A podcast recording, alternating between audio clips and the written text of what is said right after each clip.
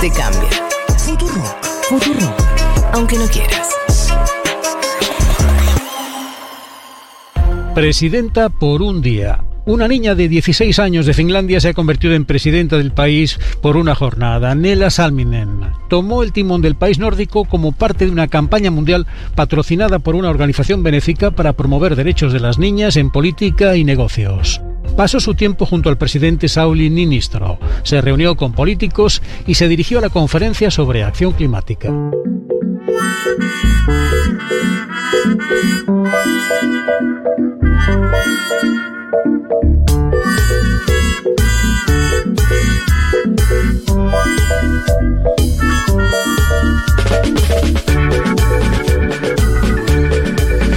Eh, bueno, juguemos. Juguemos ese juego que siempre tiene atractivo. Tenés el poder, 24 horas. Expropiese. ¿Qué harían? No, mira, yo haría cosas sencillas, pero que creo que marcarían un legado, ¿no? Cosas que a priori parecen boludas, pero nos cambian la cuestión cotidiana. Por ejemplo, decreto presidencial. Sí. ¿no? Escalera mecánica, ¿no? Fijar por decreto que el que va por la izquierda avanza, no te me pongas en la izquierda. Si vos querés parar y estar tranquila en la, o tranquilo en Sí. la, o tranquile en la escalera mecánica, vas por la derecha. Ah, va- vas por las cosas importantes, Claro, ¿no? el primer día de Cosa del mandato. transporte, ¿no? Transporte. Pero también, por No se puede estar en la. eh, al salir, al bajar del colectivo, no se puede estar taponando No. a los demás. No podés ir por el techito con paraguas. Está, estaba por decir exactamente Bien. eso. Y después confundís y después te metes, como no quieres, o sea, confundís y además metes una parva de decretos. Dicen, bueno, eso está genial. Y después metes un semana laboral de cuatro días ahí como por la ventanita. Ok. No te importa mucho que tu mandato dure un día. Ah, es un decreto, digo. Después, Igual viste que en Finlandia un No, que día. después. eh, no importa, o sea, la continuidad de eso. No, no. no es importa. que, eh, viste que. Vos dejás tu legado, como dijiste. Es que para mí, para mí eso va. Eso queda. eso, que, eso, no, lo- eso no va para Eso no atrás. se desmonta. Pero en Finlandia un día es un día, son 24 horas. Sí. Digo, por la Argentina gobernar un día Uf, claro. son 7 años, ¿no? Sí. O estaba pensando, por ejemplo, vos en Chile y en Ecuador llegás a gobernar un día y apareces en los Pandora Papers. Sí. En Perú sos presidente un día y el, pri- se te escapa el primer ministro, ¿no? Eh, en México sos presidente un día y te putea un tipo en España sobre tu nombre y apellido. Es complicado América Latina, muchacho. Me parece que esto puede andar para esos países, ¿no? Un día, tranquilito. Sí. Acá me parece que. ¿Vos qué harías, por ejemplo? ¿Tienes Picante. una idea de qué haría Fede? Yo estuve pensando, porque a mí me quemó la cabeza pensar la situación de que es un solo día. Todo es reversible, la verdad. Entonces vos te. Como eh, eh, tiró Leti, ¿no? Expropiese o haces alguna No. medida que sea jugada. Y al otro día, el que vuelve con la lapicera dice, no, este Gil, eh, anulás todo y ya. Me puse a pensar, ¿qué cosas son más difíciles de anular?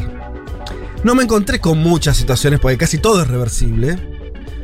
Pero hay una que si vos te fijas en la Realpolitik Realpolitik de los países es muy difícil, pero no tiene tanto... Usted no le va a gustar. A ver, a ver, me da mucha curiosidad.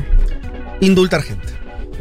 Ah. Una vez que vos indultás, Sí, no ya hay está. forma de que esa persona Pero ¿por vuelva... qué no nos va a gustar? Eh, Depende No, de qué bueno, indulto porque- a quién. Pará, a ver, Está bien. pará. ¿A quién indultarías? No, bueno, ahí va, ahí va. El tema es... eh, a priori uno diría, no sé, bueno, más en Argentina el indulto está unido a las peores cosas.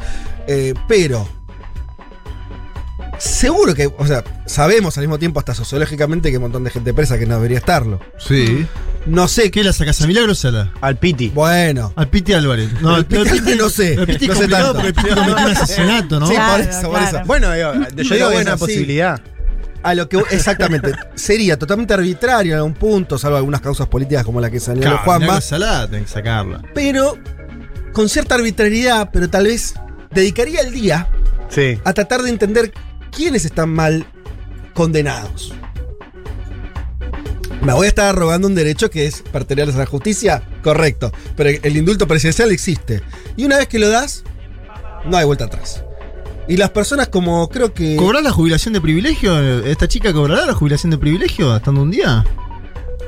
La, la- ¿En Finlandia? La finlandesa no creo, no creo.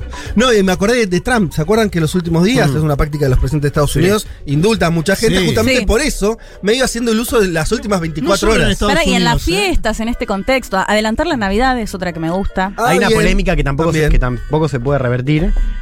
que es vender algo. Y vos podés vender un Privatizar territorio. Pa- para mí expropiar pones a los trabajadores ahí y tampoco va a ser tan difícil que al No, otro día, fácil, claro. No va a ser tan Tan fácil, pero yo creo sí. que es reversible. Vendías un territorio, Tampoco. sé, a un país y es como, bueno, dale. o sea, ¿cómo Ya tiene comprador, ¿no? Está bien, está bien. Es una opción. Por eso, son, no son las más, las más revolucionarias, la- las, más simpáticas por ahí las que estamos No, es diciendo. que, ¿por qué venderías territorio, no? O cosas. Ahí. Ojo, algunas cosas por ahí está buena venderlas. Eso sí. Pero no sabría qué. En fin, yo pondría. Me gustó esa. Pensarme como un gran indultador. 24 horas de condenar perdones. Me tomaría el tiempo de estudiar quiénes se lo merecen. Y, y también depende de qué país, porque hay algunos que tienen muchos Pero no tenés presos tiempo, tenés políticos, 24 ¿no? horas, Es muy boludo. poco, muy poco. Claro, muy o sea, poco. me tomaría el tiempo de que tenés que indultar ya. O sea, subís, indultás. Bueno, que me traigan por lo menos unos Los CVs papeles. y vamos viendo. Eh, ¿Qué sé yo? No sé, a mí me. Y una fiesta a la noche, ¿no? El, fin del Con los Claro, sí. fin del mandato tenés que hacer una fiesta E a la noche. invitar a otros En el mandatarios, Palacio. Presidencial, ¿no? Me imagino. Está bien. Bueno, vamos con eso.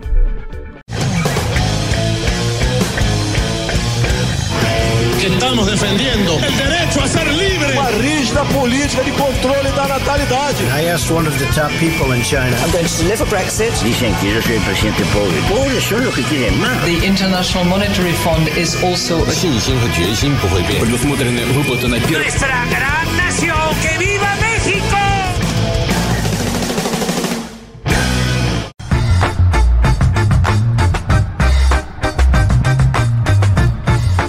Muy buen domingo para todas y para todos. Domingo 10 de octubre del 2021 y este es el programa 185 de Un Mundo de Sensaciones. Buen número, ¿eh? Sean bienvenidos. Em, ¿Cómo andan? ¿Bien? Bien. Bien. Muy bien. Se nota.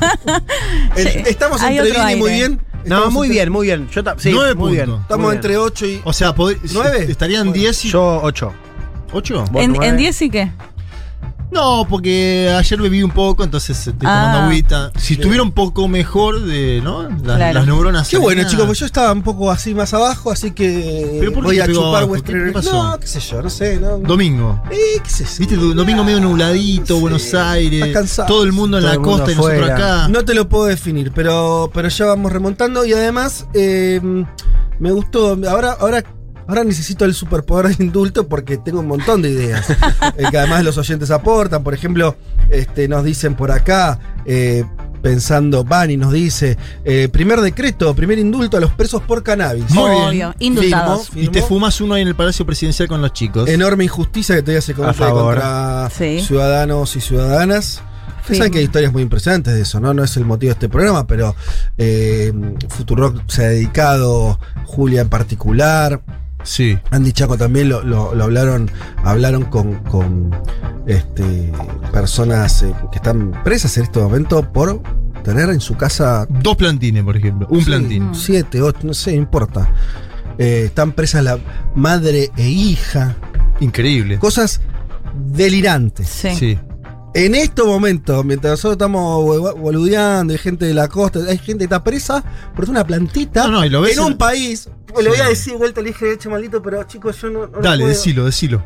Este país tiene ahí 2.500 empresas creadas offshore por argentinos Sí, top 3 Que no- en el mundo. que no están presos, que no pagan impuestos. Que probablemente estén fumando la misma planta, pero en su casa tranquilito. Claro. Este país tenemos, bien. Bueno, eh, hoy tenemos un programa cargado, ¿eh? Vamos a ver de esos, de esos que vamos a tener que meterle ritmo porque no, no tenemos mucho tiempo. Así que, si les parece, hagamos una venta bien rápida de los temas que tenemos.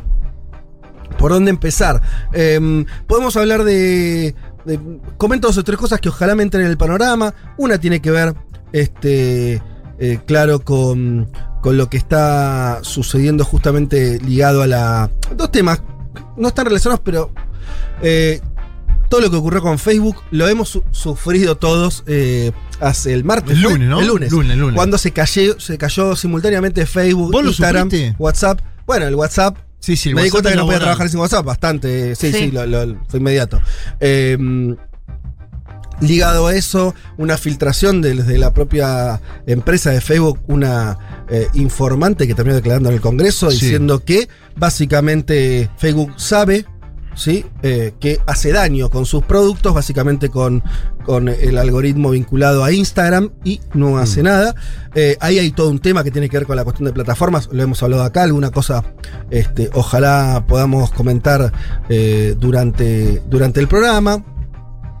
Tenemos también la cuestión de la filtración también vinculada a las cuentas offshore a nivel mundial, la mayor eh, eh, en, en varios aspectos de las que de las tantas que ya ocurrieron, ¿no? Desde los Panamá, Paradise, todas eran- Paradise. eran más grande esta, sí. Bien, eh, los Pandora Papers en este caso, que si todo sale bien tendremos la comunicación telefónica con Santiago Don, el periodista que escribió ya un clásico, Hmm. ¿no? Argel Leaks, Hmm. eh, allá por 10 años, hace 2011 creo que es 2010 el Sí. libro, por ahí anda, eh, de otra filtración que fue por ahí la madre de la, de la era de, la- de las grandes filtraciones, ¿no? Con, con lo de Wikileaks, Eh, vamos a estar hablando con él.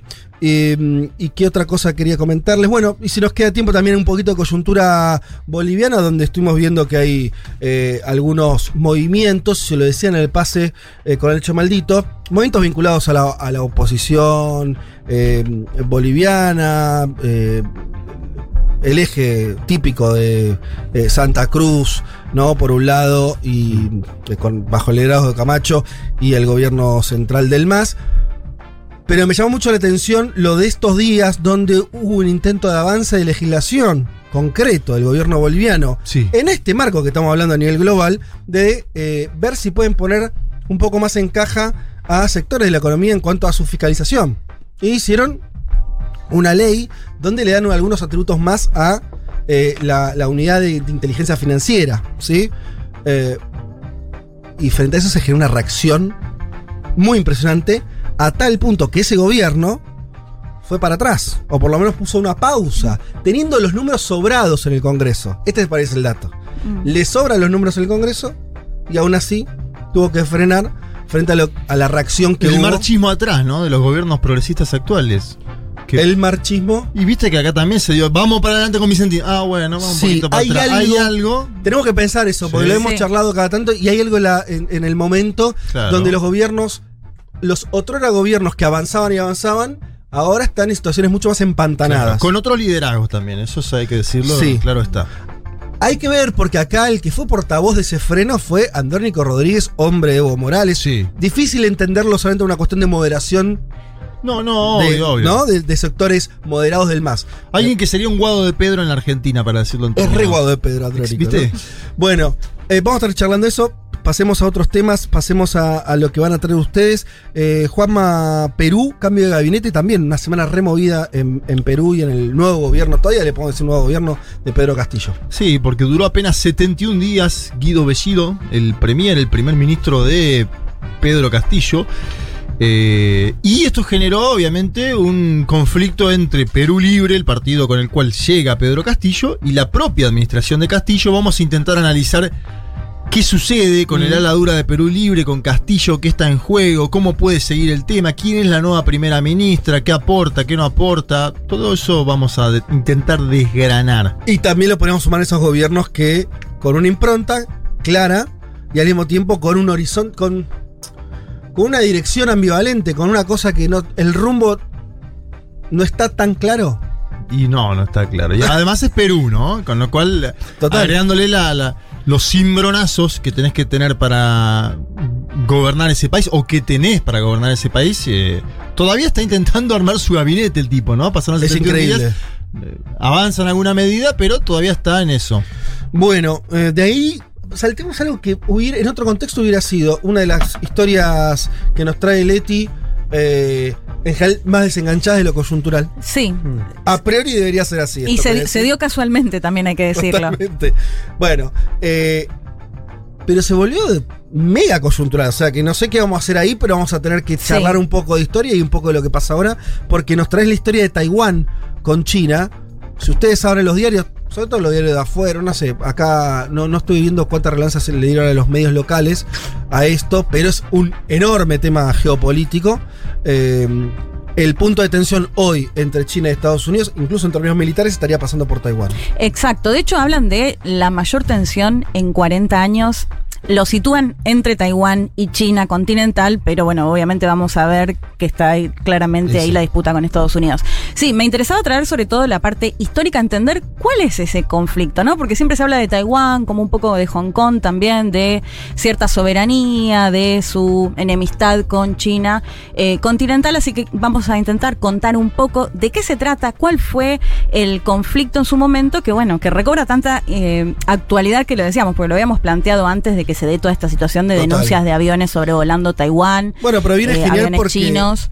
para como esto va a ser algo que va a seguir en la agenda de estos días, que vos nos traigas un poco esa historia, Sí. cómo surgió Ta- Taiwán. eh, Y, y además, Fede, porque bueno, Sí. lo vamos a ver en la parte histórica, pero cómo fue justamente cambiando, Ajá. no solo entre Estados Unidos, sino que también va a estar ahí un poco la Unión Soviética y eso, cómo fueron cambiando un poco los apoyos. Y bueno, ni hablar ya lo que tiene que ver después con el reconocimiento o no reconocimiento y una cuestión diplomática a nivel internacional que también lo vamos a estar contando. Bueno, muy bien. Eh, y pasemos a otro tema que también tiene que ver con, con cuestiones bastante que parecen por lo menos bastante estructurales o, o- o que tienen que ver con, con algo que no es una noticia solo coyuntural. Crisis de suministro en Reino Unido. Es algo que está pasando. Vas a hablar, Elman, de, de- en concreto de, de- de lo que está pasando eh, en Reino Unido, pero hay una crisis de suministro en varios sectores de la economía global también. Digo, Sí. producto de la pandemia, acá hay otros elementos en esta salsa, Hmm. pero es un dato que los economistas lo están tirando cada vez más, pero como que se empieza a notar ahora esta idea de que la pandemia enquilombó mucho la logística del capitalismo global también. Sí, bueno, faltan conductores en todo el mundo, ¿no? Algo que, eh, por supuesto, provoca. Conductores crisis pol- de- no conductores políticos que también, Ah, si no, te estás refiriendo sí, sí. Está a bien, los, está bien, a los está bien. pequeños chips de, la- de las computadoras, sí. Claro, ¿no? no, los conductores también. No, no, los semiconductores. A los choferes, Que a los perdón, choferes. Que también. O- y también los televisivos faltan, ¿no? hay, hay problemas de semiconductores que son Sí. clave para, digo, del smartphone al auto, ¿no? Exacto. Hay falta también de conductores de camiones. También. Que son los que te llevan Sí, sí. los productos. Insisto, un problema global, pero que en Reino Unido tiene un problema particular, que es claro, con el Brexit ya no tiene libre circulación de personas y es un mercado laboral a priori menos atractivo para un trabajo que en general es un trabajo mal pago y que hacen los inmigrantes en general en Europa, ¿no? Y eso ha generado escenas distópicas, ¿no? Porque se combinan también con otros problemas europeos o globales, pero que tienen un punto en reunión, por ejemplo, la crisis de suministro de gas, ¿no? Claro. Precios, eh, una demanda alta, precios que se han triplicado este año, se viene el invierno y una situación económica también que en Reino Unido, bueno, tiene una situación de caos, ¿no? Porque realmente... De no- caos, ¿ya? De caos, sí, sí, se habla del otoño del descontento en la prensa británica, ¿no? Haciendo un poco referencia a lo que fue el invierno del descontento del 78 que terminó con el gobierno de Callaghan y fue el, el invierno que después termina eh, llevando a Thatcher a la...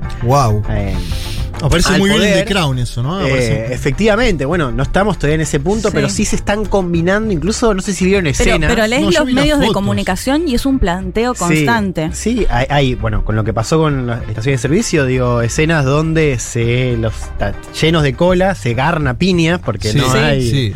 O sea, se agarran a piñas en las calles porque no hay posibilidad de cargar nafta. Para Y góndolas vacías en los supermercados, Góndolas ¿no? vacías. Eh, me- ¿por, qué, por qué se me viene a la cabeza un meme de Nicolás Maduro riéndose No, con total. sorna? Sí, Caracas parece de Miami de pronto, ¿no? Porque además, digámoslo, es un momento donde Está- hay medio- abastecimiento en Venezuela. Abaste- además, de todo- cosas- hay- además de todos los problemas que tiene, que son muchos. Sí, en una economía medio do- semidolarizada, pero Sí. volvió a tener abastecimiento. Bueno, Sí. Bueno, vamos Sí. a hablar de eso porque también justo esta misma semana, Sí. en la semana anterior, lo que fue el, el epicentro de la crisis, hubo una conferencia del Partido Conservador que nos sirve para pensar cómo está mirando la economía y, y- y- y qué discurso está teniendo el Partido Conservador que se atrinchera en esta defensa ultranza del Brexit y que por ahora tiene poco para ofrecer. Y hay algo interesante que vamos a comentar también, Sí. que es cómo lo lee el laborismo esto. El laborismo de repente dice, ah, bueno, ustedes están desdeñando a los empresarios porque les están diciendo que tienen que pagarle mejores salarios a los conductores o a otros trabajadores. Nosotros somos el partido de la empresa, dicen de repente ahora del ¿Qué? Partido Laborista. ¿Cómo, cómo, cómo? Que el Partido Laborista dice ahora, nosotros somos el partido de la empresa, nosotros vamos a cuidar la empresa. Hay ahí ciertas reminiscencias de la tercera vía que vamos Es a... Blair, ¿no? Sí, ¿no? De Tony Blair vamos a comentarlo en esta columna. Bueno, mirá vos. Y otro Se que apareció en le la fue muy mal ayer Sí. Smith Corbin en la interna, entonces. Queda muy claro. Eh, el mundo está medio pata para arriba. Si les parece, antes de meternos en todos estos temas y algunos más, escuchamos un poco de música. No nos vamos del Reino Unido, vamos a escuchar al enorme David Bowie haciendo justamente Tenés el hábito de irte.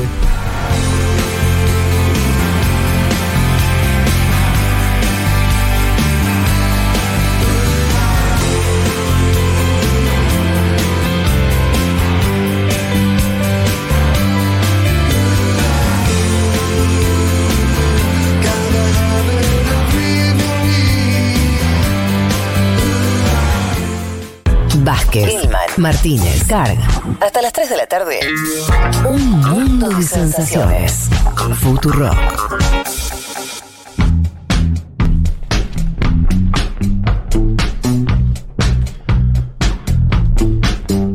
Bueno, aquí estamos para arrancar eh, con, con todo lo que prometimos contarles. Eh, les recuerdo que pueden escribirnos. De hecho, ya hay muchos oyentes haciéndolo, escribirnos, mandando- mandarnos algún audio eh, o alguna imagen, como están haciendo varios de ustedes, al eh, WhatsApp al 1140 66 000 y ahí los vamos a estar eh, leyendo. Hay gente, gente, bueno, ¿Qué mandan? A ver.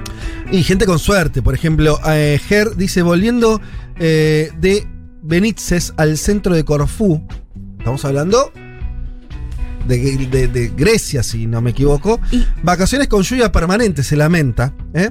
Eh, bueno, nos, Grecia, amigo. Y nos está escuchando. nos consuela ir a, ir a bajonear unos Sou Blackis, si es que lo, Dale. lo estoy leyendo A bien, ver. no sé qué es. Manda algunos. Sou Blackis. eh, o Sou Blackis, no sé, así como suena. Uy, te sí. ¿Ah, sí, mirá. El souvlaki es un plato popular de la cocina griega consistente en pequeñas piezas de carne intercaladas con verduras y aderezos. Se come con las manos, dentro de un pan de pita o con el pincho sobre un plato con patatas fritas o pilaf. Banco, Qué banco comer con la mano además.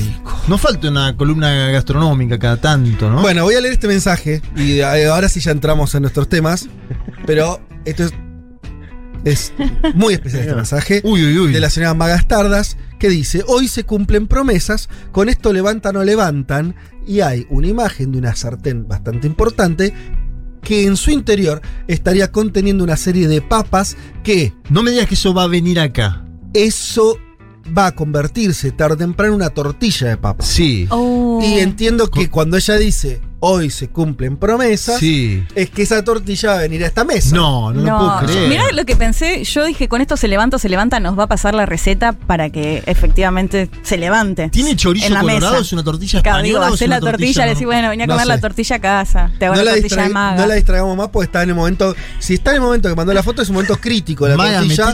donde. Claro. Maga, está te terminando la cocción. ¿Sí? Bueno. Siempre eh, nos bancó aparte Maga, ¿no? Divina. Programa 1. Por supuesto. Después hay gente que manda fotos de, de- de pescados. Bueno, también eh, está ahí eh, preparando como una.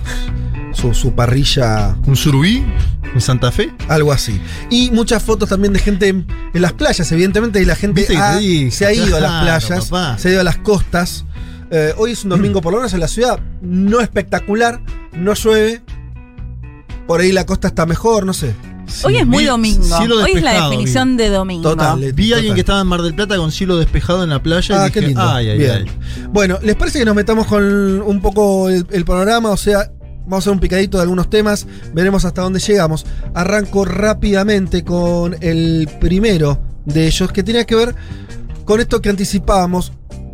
En Bolivia, que esto nos sirve de excusa para hablar un poco del gobierno de Luis Arce, que creo no hablamos mucho eh, en cuanto a su gestión efectiva. Va a cumplir un año dentro de no tanto. ¿no? Noviembre. Asumió en noviembre. Sí, señor.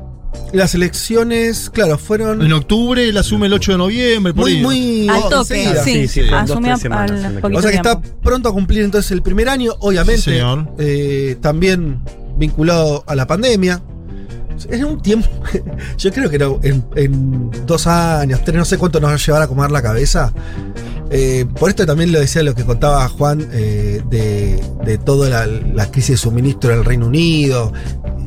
Y le- bueno, que vamos a tomar conciencia de que todos los que están en situaciones de gobierno en esta época están pasando una. La pasaron mal. Sí. eh, ¿Y sí? cuando hay situaciones de gobierno, digo, todos los gobiernos están siendo muy deficitarios en sus resultados finalmente. A todos los gobiernos finalmente le está yendo bastante mal las elecciones. Exacto. Pero un nivel que creo que todavía estamos, pensamos que sí, pero más, no sé qué. Y me parece que no, vamos a ver esa época.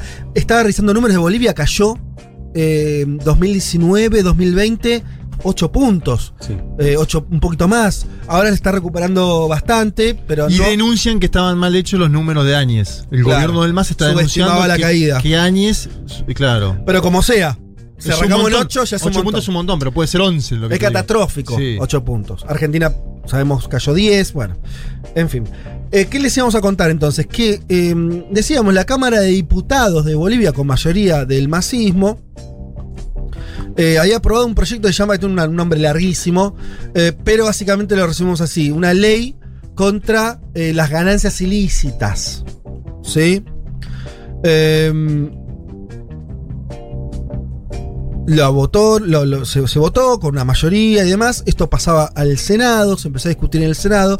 Los números estaban para aprobarlo, pero frente a eso vinieron una serie de críticas, sobre todo territorialmente hablando, epicentro Santa Cruz, pero en un bloque muy importante de todos los empresarios de Bolivia, incluyendo también sectores no de los grandes empresarios, sino también transportistas, ¿no? Pymes, bueno, y los medios de comunicación que encontraron acá un tema que por lo que creo entender les permitió correr de la agenda por primera vez esta idea de, de hablar del, del golpe, de los años, del año de, de gestión de años que fue muy malo también en términos sociales. Entonces de pronto una crítica, algo que hace el gobierno que les permitió también construir una- un discurso en relación a eh, la cuestión de la democracia y que esto avanza sobre los eh, derechos. ¿Qué es lo que se supone que, que viene esta ley a hacer?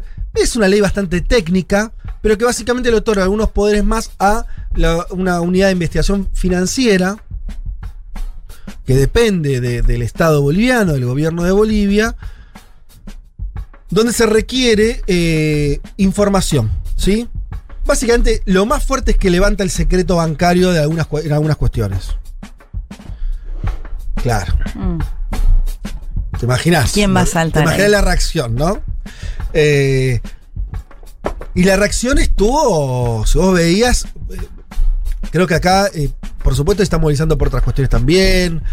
No, es, un debate nuevo en, Bolivia, eh, todo lo que tiene que ver con eh, desde la agenda indígena hasta lo popular y lo conservador y lo territorial en entre el oriente y, este, y el altiplano.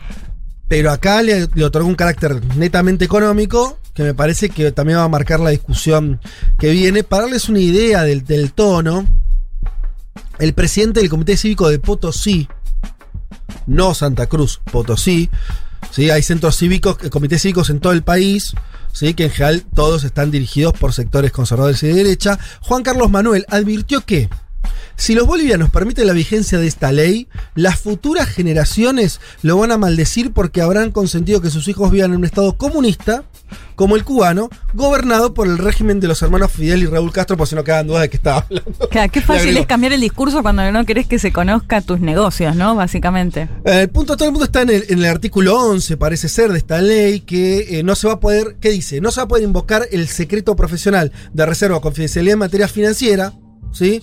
De valores, seguros, pensiones y demás, tributaria, ¿eh?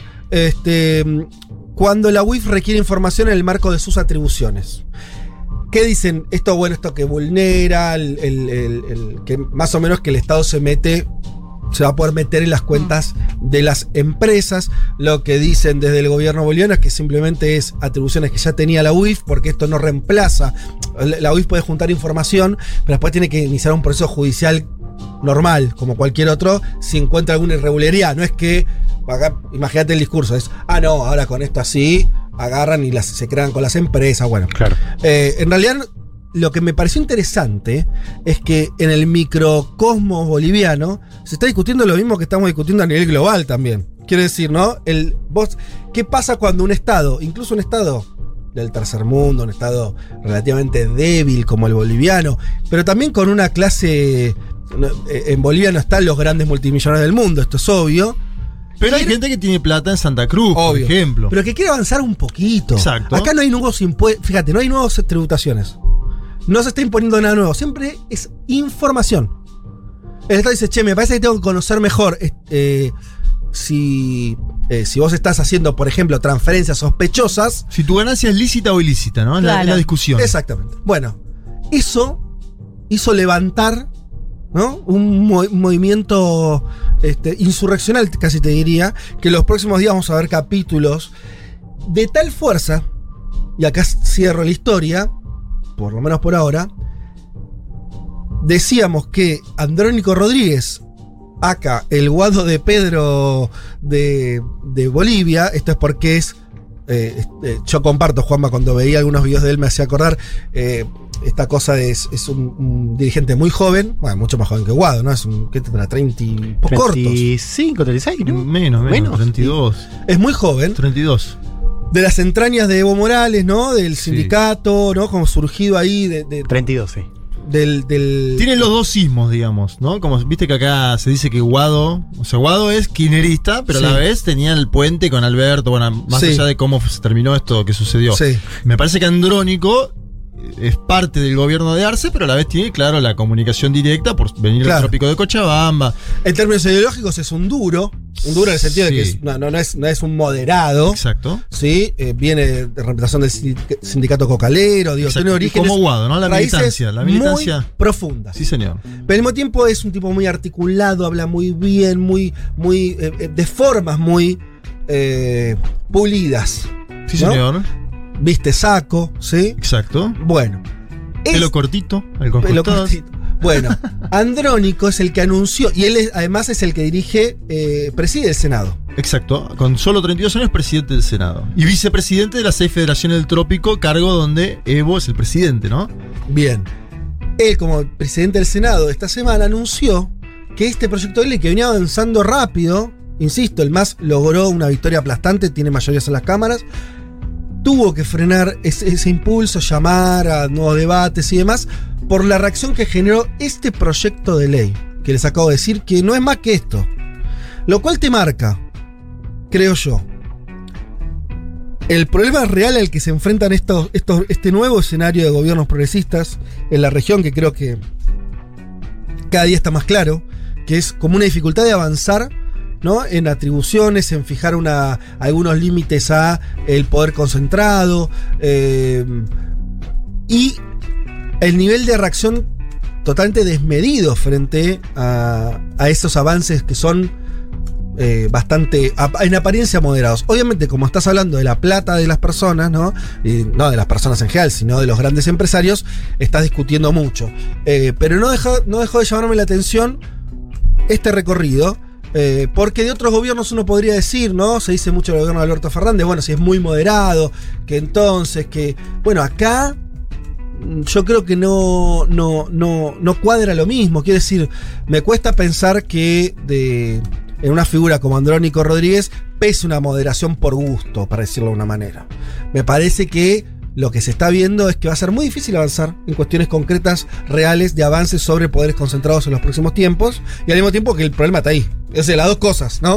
O sea, si vos no controlás, si Bolivia no puede controlar mínimamente eh, este, cómo es el circuito financiero, económico, va a ser poco lo que va a poder hacer en términos de, de las grandes transformaciones. Claro. Es evidente. Y al mismo tiempo, si, si vos querés avanzar un paso y te pegan una piña como para tirarte 10 cuadras para atrás, va a estar complicada la cosa. Veremos. En estos días hay movilizaciones, además, en el oriente boliviano. Mañana es paro, perdón, mañana hay paro cívico en Bolivia. entre eh, otras cosas, por esto. Sí, y a la vez por la detención de Yanine Áñez, ¿no? Una de las convocantes es la hija de Yanine Áñez junto a Mesa, junto a Camacho. Piden que se caigan todos los procesos judiciales vinculados al golpe de Estado. ¿no? Mm. Eh, y el día 12 moviliza en Cochabamba Evo Morales y sus partidarios. Por lo cual hay que prestar atención mañana y pasado. Esta mañana Evo Morales dijo está en curso un intento de golpe. Esta mañana, así que a prestar atención mañana y pasado a Bolivia. Bueno, muy bien. El, último tema que quería tocar con ustedes, o el segundo, segundo y último, tiene que ver con lo que mm, todos vivimos con esta caída de las plataformas el día lunes. Que así suelto sería una cuestión técnica. llamó muchísimo la atención que ocurriera con diferencia de horas nada más respecto de la declaración en el Congreso eh, de Francis Haugen, eh, quien es eh, una ingeniera y científica de datos, jefa de producto en Facebook. O sea, alguien con un cargo altísimo en la empresa, responsable, entre otras cosas, de el Departamento de Identidad Cívica. ¿Sí? Que es algo así como el departamento de ver hasta dónde la estamos pudriendo, Claro. ¿no? Bueno, esa persona renunció a Facebook, se llevó unas carpetas, las mostró en la televisión, las mostró en el programa 60 Minutos, que, que es todo un Claro, emblema. eso lo mostró el domingo. El y ya se habían filtrado algunos documentos, ¿no? Exacto, el domingo lo muestra en 60 Nunca mejor minutos. dicho un carpetazo, ¿no? un, un archivazo, ¿no? Porque son Sí, sí. Bueno, y después fue llamada al Congreso donde durante 4 o 5 horas estuvo ahí declarando. Y la verdad que es muy simple lo que dice. Muy simple. Lo que dice ella es que los grandes jefes de la empresa, entre ellos el propio Zuckerberg, conocían que Instagram, por estudios hechos por la propia em- empresa, generaba este, depresión y este, niveles de violencia, de odio contra sí mismo, sobre todo en el público adolescente ¿eh? y sobre todo de chicas. En chicas, sí. Bueno, que es- afecta a la salud mental, básicamente, sobre todo de adolescentes. Que te hace de mierda- chicas que Instagram te hace mierda la cabeza, Sí. para decirlo en castellano. Bien. Esto es lo que se sentó una señora. Digo, algo que todos pensábamos, por ¿no? eso. Pero acá es eso, poner los números, bueno, poner Sí, el sí. estudio. No, y que ellos sabían. Claro. supuesto, y- y Claro. decidieron a- o sea, Claro. no solamente seguir, sino digo, no cambiar nada, ¿no? Esta chica Francis, digo chica porque además es relativamente joven, tiene un año menos que yo, nació en el 80, muy formada, por eso les leí el, su título, ¿no? Ingeniera y científica de datos, jefa de producto del Departamento de Identidad Cívica, no le hace ese cargo a cualquiera. Hmm. Y ella sostiene que su renuncia tiene que ver con esto, con decir, bueno, hasta acá llegamos. Claro. ¿Por qué? Porque durante toda la pandemia, además, dentro de Facebook, hubo un debate intraempresa muy fuerte de qué hacer, sobre todo a partir de lo que fue el trampismo y el postampismo. Y esto que en Estados Unidos se discutió mucho, hemos visto nosotros documentales sobre las redes sociales que hablan de esto de el odio que se generó en la política norteamericana y demás, el asalto al Capitolio como un capítulo final, y que todo eso tuvo un correlato en las redes donde se viralizan las publicaciones que mayor eh, daño hacen, las que mayor este, eh, odio generan eh, y demás. Sí, intento de restricciones, de hecho me acuerdo en YouTube, por ejemplo, con noticias falsas, ¿no? También. Sí, Digo, claro. en, en ese contexto. Facebook empezó hace mucho tiempo con una política de, de, de- de supuestamente controlar lo de las noticias falsas, pero eh, eso, eh, bueno, empezó a... eh, no, tuvo una consistencia y sobre todo que en realidad me parece que lo que hace Haugen es apuntar más claro. Y más allá de si Facebook controla, no controla, es que el dispositivo por el cual gana plata es generar viralizaciones o generar una forma de consumo que es dañina. Lo decía así ella. Estoy aquí porque los productos de Facebook ponen en peligro a los niños, causan división y debilitan nuestra democracia. Los líderes de la compañía saben cómo hacer Facebook e Instagram más seguros, pero no harán los cambios necesarios porque ponen sus intereses astronómicos por encima de las personas. Put their astronomical profits before people. Bien, eso es todo y al mismo tiempo me parece que eso lo aclara porque hasta ahora siempre se, hay, una- hay un problema con las redes que se la entiende como un problema técnico. Como bueno, sí, es verdad que, pero acá lo que falta es... Y lo que el testimonio de ella es muy potente porque dice, no, esto se hace así, porque es la forma en que, gana, que se gana la plata. No sé si se entiende. Así es el modelo de negocios. Así es la forma en que funciona la empresa para generar ingresos. No es que es una cosa, va por un lado, y están teniendo un déficit en cómo controlan. No, no. Está ligado el no control a eso, a las ganancias. No es el no control. Ella dice al revés. Es, en otro, eh, es, es un informe grande. También hay un- el Wall Street Journal, creo que es el que publicó Sí. la Sí. investigación. Hay, hay varios extractos, yo leí varios eh, de la investigación. Este es el más rimbombante, la idea de niñas adolescentes a las que se hace daño y demás. Ahora, el desglose de eso es básicamente, ella dice, el control sobre el algoritmo es 100, es 100% por parte de Claro, la hay control, pero se El control es- fomenta- Eh, hay un interés en fomentar. A Facebook le sirve que las nenas no se, no se vean, se, se vean feas, ¿sí? O sea, eh, eh, le sirve que haya odio, le sirve que lo- las publicaciones que más funcionen sean las más, las que inciten a mayor nivel de violencia. O sea, le sirve eso. Sí. Por lo tanto, como le sirve eso, o, o mejor dicho, como esa es su fuente de ingreso, lo único que pasa es que eso se va exacerbando todo el tiempo. Uno podría pensar Claro. lo mismo en Twitter, por ejemplo, ¿no? La cultura de la belicosidad absurda que tiene Twitter, que Ujú. vos después en el mano a mano alguien te dice una barbaridad en Twitter y después en la, en la calle no te lo dice eso. Claro. Uno podría llegar a pensar lo mismo. Y en todo, porque en la información, por ejemplo, les contaba que vinieron mis sobrinas a visitarme y de pronto me hablaban del Triángulo de las Bermudas. Y le digo, ¿dónde escuchaste eso? En TikTok. O sea, como que también es la fuente de ¿Qué tal, información, eh? digo, Claro. y esto lo vamos a ver cada vez más. Bueno, le- el funcionamiento del algoritmo en distintas plataformas que puede no ser exactamente igual. Hay un punto sencillo enten- de entender el inicio de todo eso, que es unir la idea del ingreso a la viralización. El ingreso monetario de la empresa, la lo publicitario. Sí. Una vez que esas dos cosas están unidas, cuando vos, cuando leen, y yo cada tanto hay que hacerlo, algunas cosas de internet, de la vieja internet, había debates donde se debatía si internet tenía que funcionar a partir de la publicidad o no. Puede, a- puede haber otras lógicas. Vos- a vos podrían cobrarte Facebook. Vos podri- Facebook podría ser una plataforma. Pensemos en Netflix, por decir Claro. algo. Una suscripción. Con una suscripción, a vos te- se te muestra el contenido que vos seguís. Listo, no, no hay algoritmo, no hay una. No hay nada. Y ya está. No es que sería la paracea, sería más parecido al mundo real. Ahora, no sería una quemada de bocho.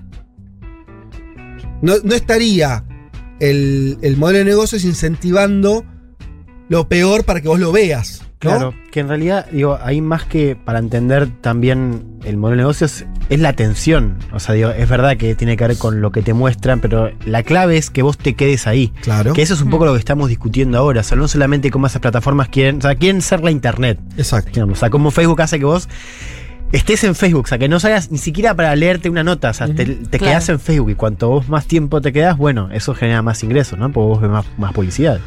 Y de esos hay vari- varios, este, todos, son todos elementos consistentes en que la búsqueda es esa, ¿sí?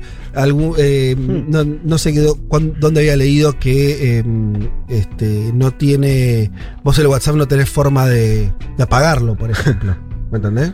Tenés que desloguearte o, o desinstalarlo. Claro. No está, Y no hay ta- forma. claro, todo el desarrollo Ahora, ese eso es una- de- eso- de y lo peor es que ni siquiera te lo cuestionaste, ¿no? No, Porque yo, por obvio. ejemplo, no me lo cuestioné hasta ahora que lo planteas en esos términos.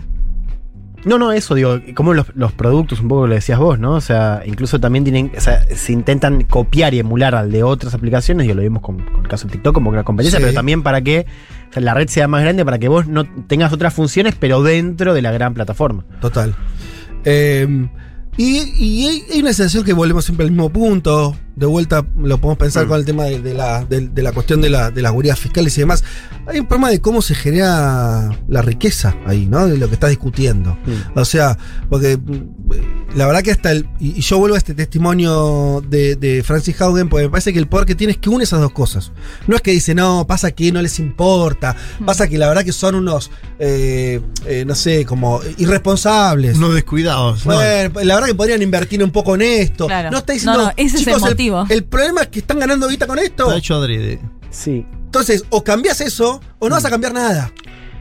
Y con relación a eso, no sé si lo estabas por decir, pero fíjense eh, qué simbólico, qué fuerte fue la tapa de la revista Time esta semana. No sé Sí, si la vieron, sí. con, haciendo de cuenta esto de, la- de borrar la aplicación por la cara de, de Zuckerberg, ¿no? Como delete Sí. Facebook, ¿no? Eliminar Facebook.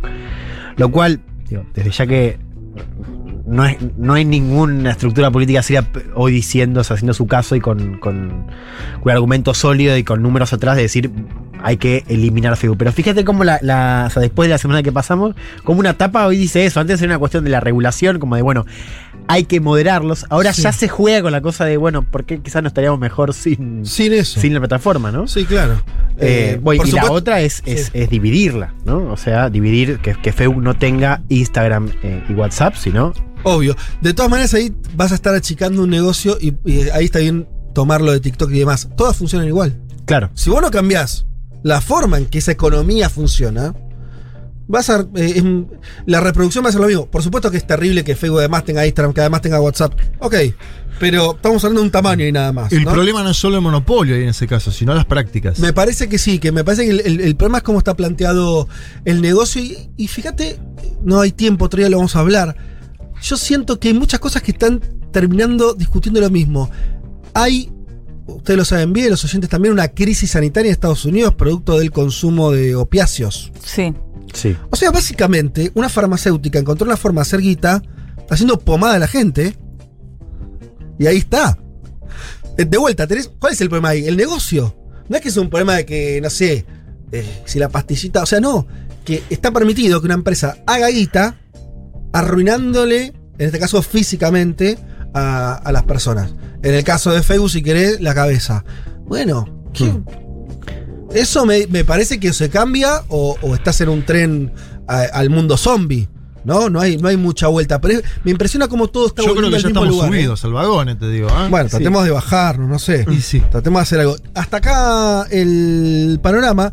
Eh, ya venimos con mucho más. Un mundo de sensaciones. Un programa que explica el día a día del mundo mientras espera que se desate una revolución en serio. Como Dios manda. Hasta las 3, Federico Vázquez, Juan Elma, Leticia Martínez y Juan Manuel Carg hacen Un mundo de sensaciones.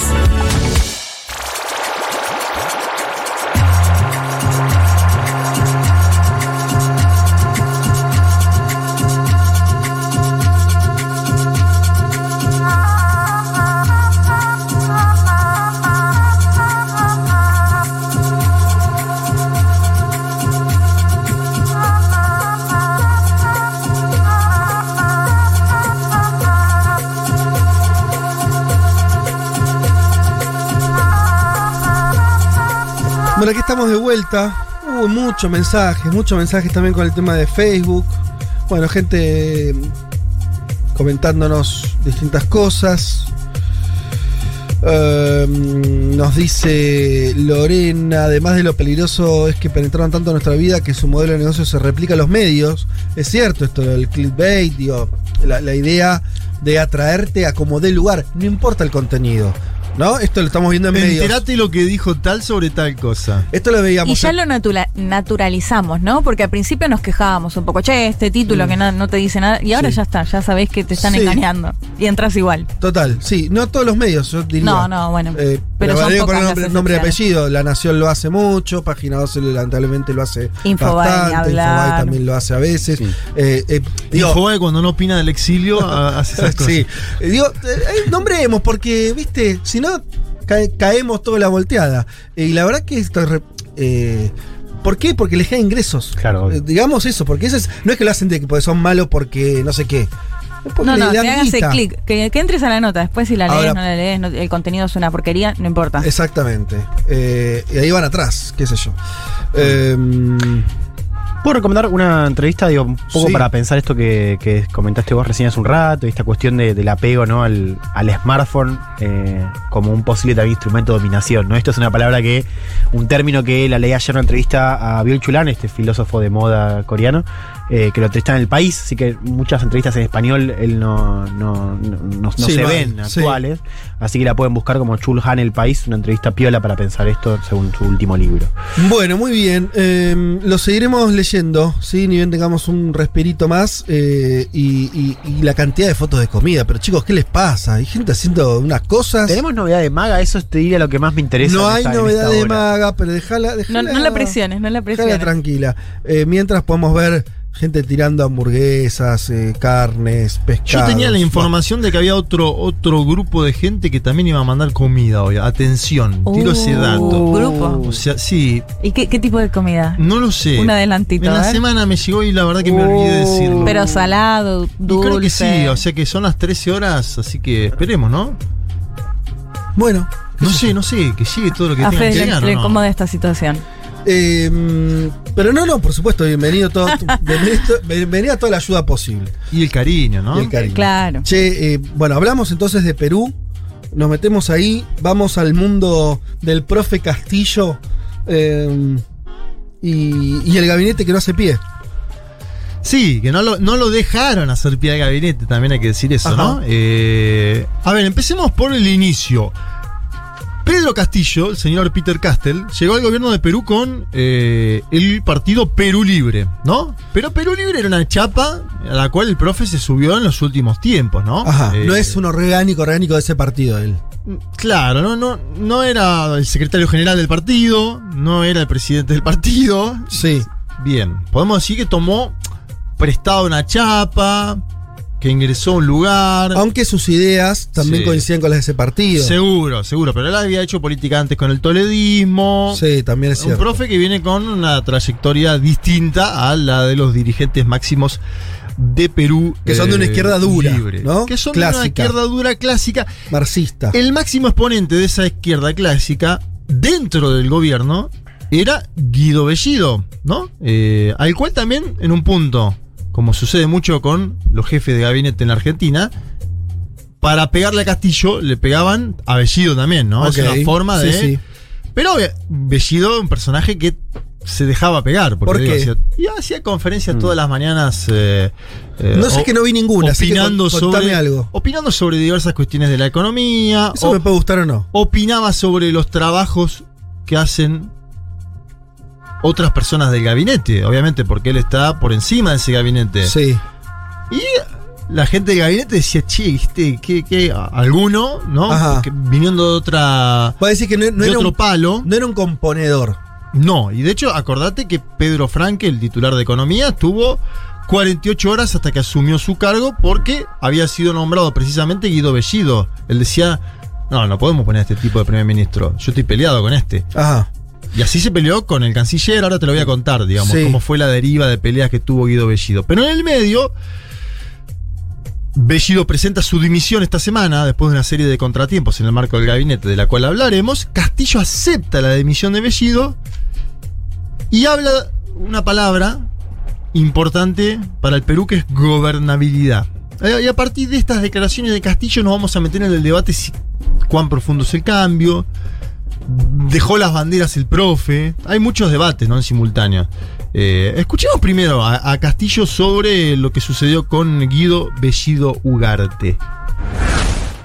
He decidido tomar algunas decisiones en favor de la gobernabilidad. El equilibrio de poderes es el puente entre el Estado de Derecho y la democracia. Debe procurar tranquilidad y cohesión en el gobierno. Es así que tanto la cuestión de confianza, la interpelación como la censura no deberían usarse para crear inestabilidad política. El Perú espera mucho de sus autoridades. Es momento de, poner al Perú por encima de toda ideología y posiciones partidarias aisladas. Por ello, informo al país que el día de hoy hemos aceptado la renuncia del presidente del Consejo de Ministros, Guido Bellido Ugarte, a quien le agradezco por sus servicios prestados a la nación y anuncio la juramentación del nuevo gabinete para el día de hoy a las 8 de la noche. Invoco a los sectores políticos, económicos y sociales a la más amplia unidad para lograr- juntos los objetivos comunes que tenemos como nación. Bueno, yo te cuento el- mi primera reacción y vos me decís, Dale. estás equivocado por esto y esto y esto. Me gusta, es un vivo escuchando al profe. Entonces, yo eh, vi esto y te dije Sí. que bueno, listo, giro a la derecha, lo que pasa siempre con los presidentes peruanos, entregan todo, pues ya entregaron, ya, ya Castillo eh, re- tuvo otras renuncias previas, ahora... la También su- de izquierda, ¿no? También de la ala izquierda, Héctor Beja, todas ala ejemplo. izquierda, ahora entrega su máximo, máxima figura ministerial, que en Perú además tiene un cargo muy relevante, ¿no? Sí. Eh, eh, La presidencia del Consejo de Ministros. bien. Eh, y giro a la derecha. Pero vos me dijiste, no sé si es así.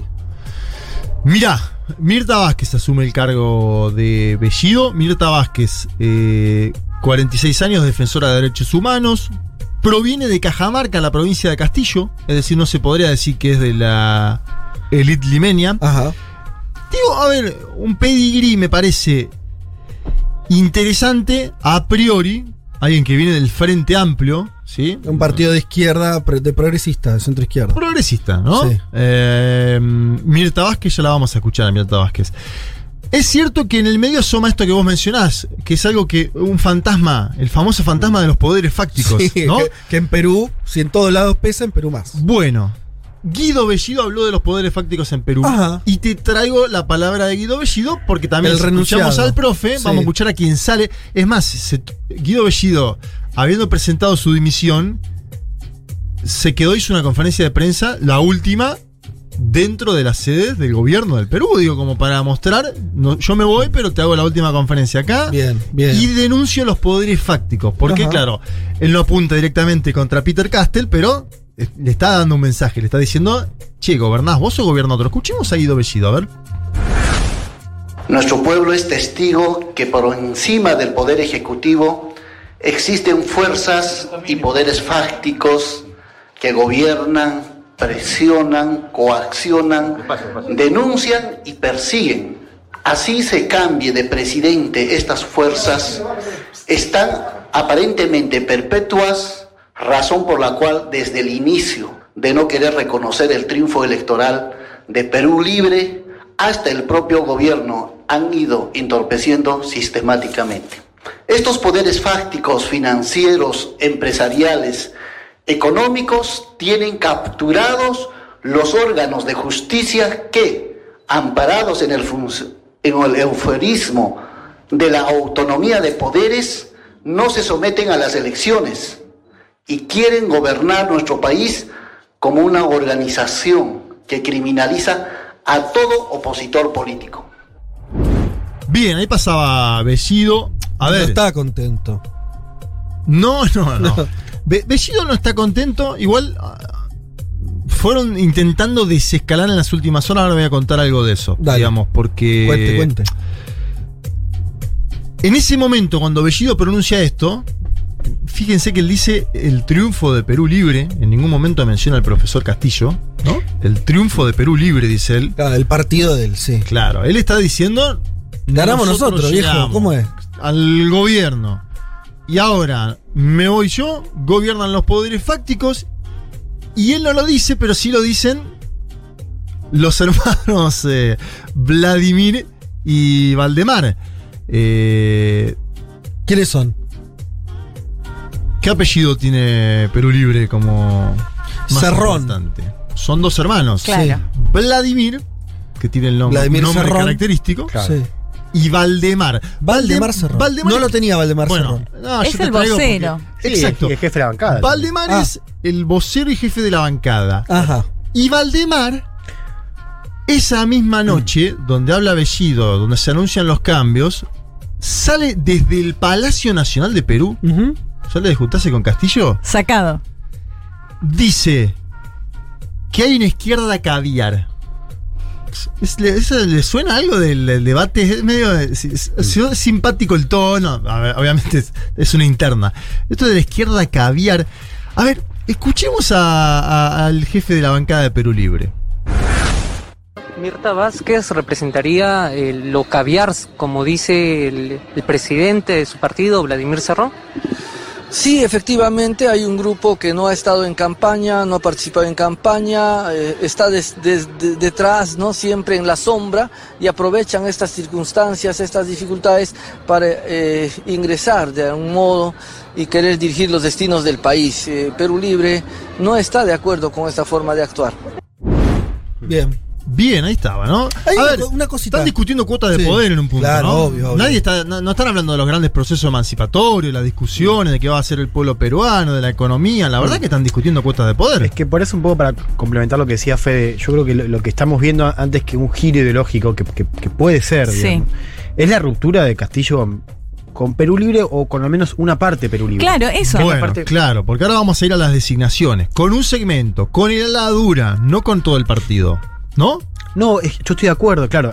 La pregunta ahí es eh, cuántos, cuántos congresistas van a responder a la Ladura y cuántos a Castillo. Bueno, por eso, son 30. Eh, Ahora, claro. si querés, nos metemos en el Dale. pedigree de los votos y eso, porque. ¿Cómo le va a costar sacarme la idea de que hay un giro a la derecha? Porque yo pienso. Bueno, pues yo también te pasé lo de los poderes fácticos. Ahora te va a pasar a Mirta Vázquez, esperá. Bueno, bueno, bueno, no, espero, espero, no te espero. precipites sobre.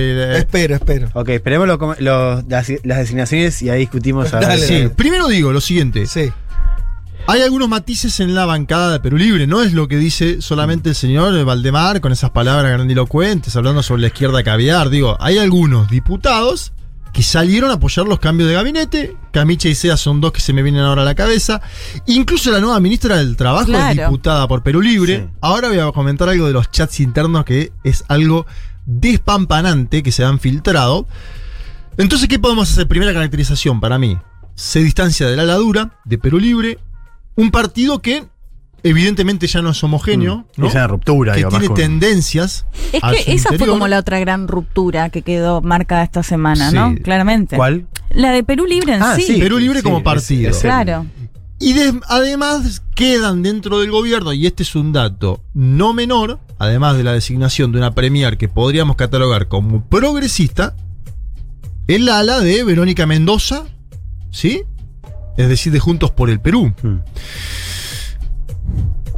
En el medio Guido Bellido habló, y lo traigo solamente porque es muy simpático el audio, sobre su vínculo con el canciller Maurtua. Porque Guido Bellido, cuando Guido Bellido es señalado por muchos ministros, ¿no? Se llevaba mal con Pedro Franque, se llevaba mal con Maurtua en la discusión sobre Venezuela y América Latina, ¿no? Un Guido Bellido que defiende el gobierno de Venezuela, pero abiertamente lo estuve escuchando en el día de ayer. Ahora, ahora incluso con más libertad, porque está Claro, claro. está con la posibilidad de hacerlo. Y él de. Fíjate cómo se para casi al lado del profe Castillo cuando se han juntado con el canciller Martúa. Lo cuenta el propio Guido Bellido. A ver, escuchemos esta parte porque es interesante. Nosotros, al inicio, mi persona y el presidente de la República, hablamos con el ministro de Relaciones Exteriores y antes de que asuma le planteamos la línea de gobierno. Le dijimos, este es un gobierno de izquierda, este es un gobierno que tiene un programa, usted tiene que mínimamente para orientarse en la línea de revisar el ideario, revisar el discurso del presidente en el Congreso. Se lo planteamos a él que nosotros tenemos la orientación, tenemos un trabajo distinto y, y el, y el canciller dijo, no hay problema, yo estoy con ustedes. Ah, es Ah, imitador bien. también. Bien, Lindo. es imitador, Bellido. Bellido, te digo, es carismático. Sí. Ahora, después te voy a contar cosas, los chats internos de Perú Libre que se han filtrado. Bueno, ¿por qué lo traje este audio? Primero porque se intenta parar a la par del profe Castillo, así, juntos no, no, nos juntamos con el canciller y le dijimos, viene por acá la mano. Intenta como decirle al canciller, que es un tipo diplomático histórico, que estuvo con Toledo, ¿no? Maurtúa conoce un poco más de diplomacia que Bellido. Para mí, si me preguntas a mí. Intenta como condicionarlo. Marcarle Eh, la hoja de ruta claramente. Sí, pero a la vez intenta encuadrar al profesor Castillo dentro de una geopolítica de las izquierdas que ahora supuestamente puede haber perdido, porque él va a decir, ah, se queda con Maurtua, ah, va con la izquierda a caviar, ¿entendés? Está- es un armado adrede el de Guido Bellido.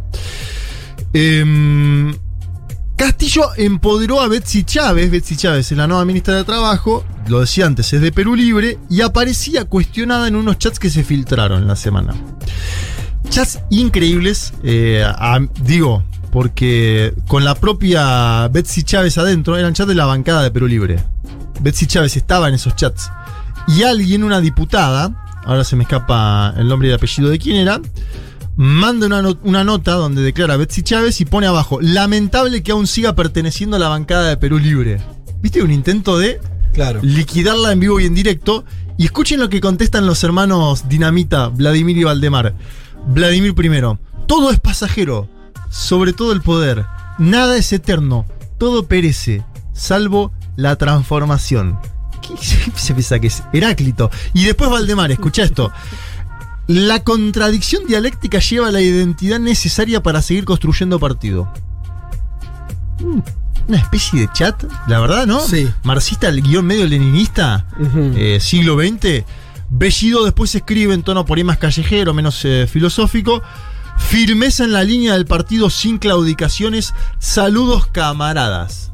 Y esta señora, Betsy Chávez, estaba dentro de eso. Marco esto como para decir quiénes son los que están discutiendo y de dónde vienen los tiros para Castillo, ¿no? Una ala dura, ortodoxa de un partido que se dice socialista. No, no, a ver, no, no, no sé. No lo podría equiparar con otro partido latinoamericano que esté en funciones de gobierno, eso es lo que te digo. Sí, se entiende, sí, sí.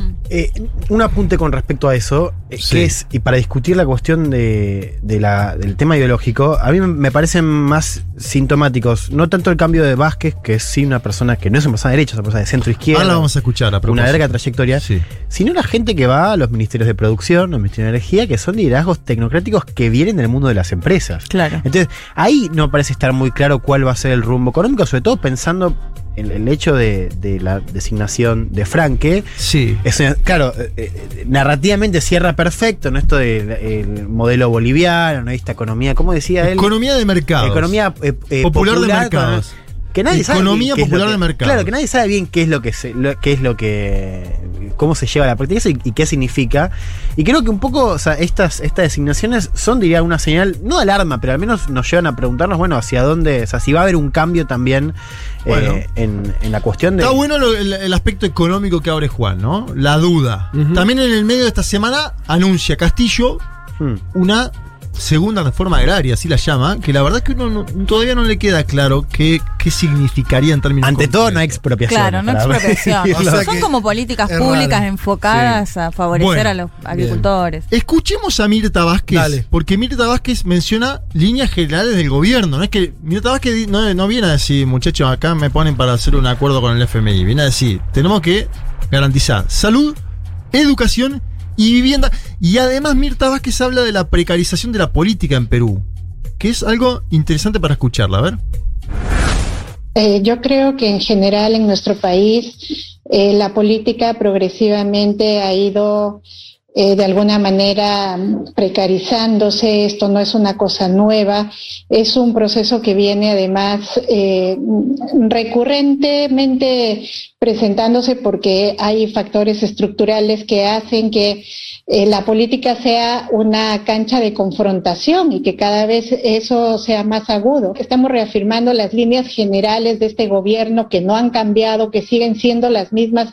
Hay que reafirmarlas y creo que estarán de acuerdo con nosotros la- la- los congresistas de que hay apuestas que son ineludibles, que están en el marco de la salud, de la educación, de la vivienda, de cómo encontramos apoyo social para eh, la, la- la gente que está en las, eh, eh, en las comunidades, etcétera. Esas son nuestras apuestas que hay que reafirmar y creo que mm, eso haremos los, los próximos días, generar las condiciones y reafirmar las apuestas que tiene este gobierno, ¿no? Bueno, ahí está, tono social diríamos. A ver, mm, le preguntaron por la constituyente y dijo que no era prioridad de la hora y ya, por lo cual ahí también vinieron algunos tiros en el día de ayer a través de Twitter del ala dura de Perú Libre, como diciendo, la constituyente es una necesidad ahora imperiosa, lo llevamos como plataforma de gobierno. También hay que decir que es astuto para mí la designación de Vázquez, porque Vázquez viene de ser presidenta del Parlamento, es decir, tiene diálogo con buena parte de las bancadas y, por ejemplo, podría tener algún eh, diálogo con el Partido Morado, por, por citar algo en particular. El Partido Morado votó contra Bellido, podría votar a favor de Vázquez. Eh, ella necesita ahora, en un mes, eh, que se siga, que, que se vote, la- mejor dicho, que se lleve adelante la votación de confianza sobre este gabinete y sobre ella misma. Guido Bellido, ayer le preguntaron qué va a votar. Perú Libre, Guido Bellido está en Cusco, se está juntando con eh, gente de esa zona del Perú. Dijo, todavía no se tomaron decisiones sólidas, es decir, que parece que estar pensando la situación. Hubo ciertas posturas que el vocero ya emitió, hay que basarse en eso, dice, vamos a ver qué es lo que pasa.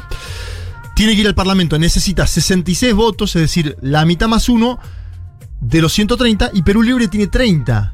Entonces, ahí nos vamos a dar cuenta Claro, va a ser un quién buen dirige Perú. Libre Mm. en esa votación. No. Y además, si está muy flaco el ala dura de Perú Libre, su secretario general, en base a lo que es la votación, Hmm. hasta podrían llegar a aceptar y a votar Sí, va a ser un parteaguas, ¿no? Ahí Me parece que ahí vamos a terminar de contar Bueno, veremos. el ganado. Yo no termino de entender de qué manera, si vos tenés un congreso adverso, eh, te faltan votos, lo que haces es, es de mínima resquebrajar esa primera unidad. Bueno, Sí, pero yo te digo, hay un partido que ya votó en contra, que puede votar a favor por la sola presencia de Vázquez, el partido morado. Va a gobernar con ese partido. No, Bueno, y con no sé. muchos problemas de Sí. un pueblo que decía Juan, o sea, se está haciendo muy difícil la gobernabilidad. Esto digo, un dato Eso está objetivo, o sea, clarísimo. tipos que no se hablaban porque no se- el jefe de gabinete no podía coordinar con ministros porque no se hablaban. Claro. No, no, está- está- el tema es que creo que no estamos hablando de una cuestión de gabinete. Lo que creo sí hay, hay más allá de, de las formas y que estamos diciendo es evidentemente, Hmm. creo que ustedes lo dijeron también, Castillo está separándose del partido que lo llevó al gobierno, Sí, o de por lo menos... sí, de cerrón, ¿no? De, de- de este. De la ladura se está apartando.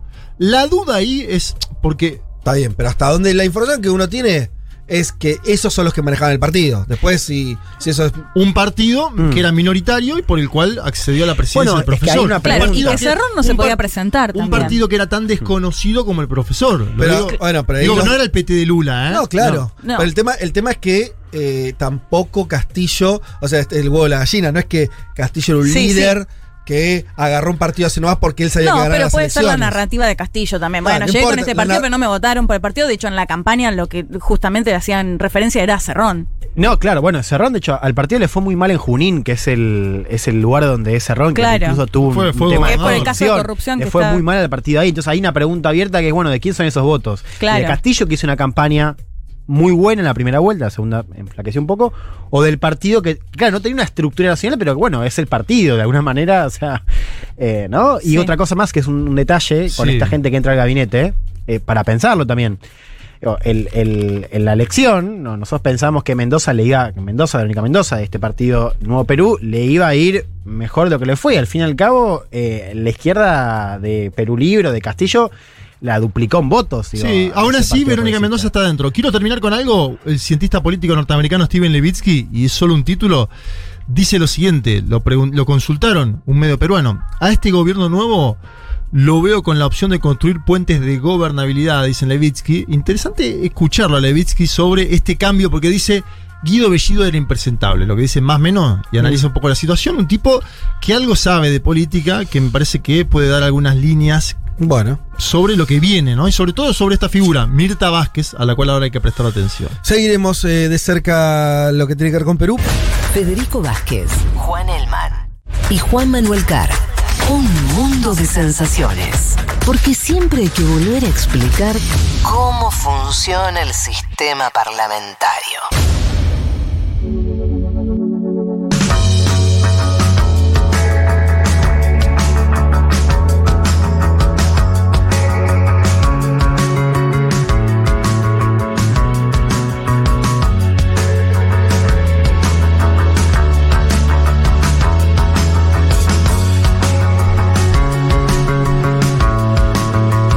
Bueno, muy bien, les decíamos más temprano que uno de los temas eh, que queríamos tocar tenía que ver con eh, esta nueva filtración de los llamada Pandora Papers.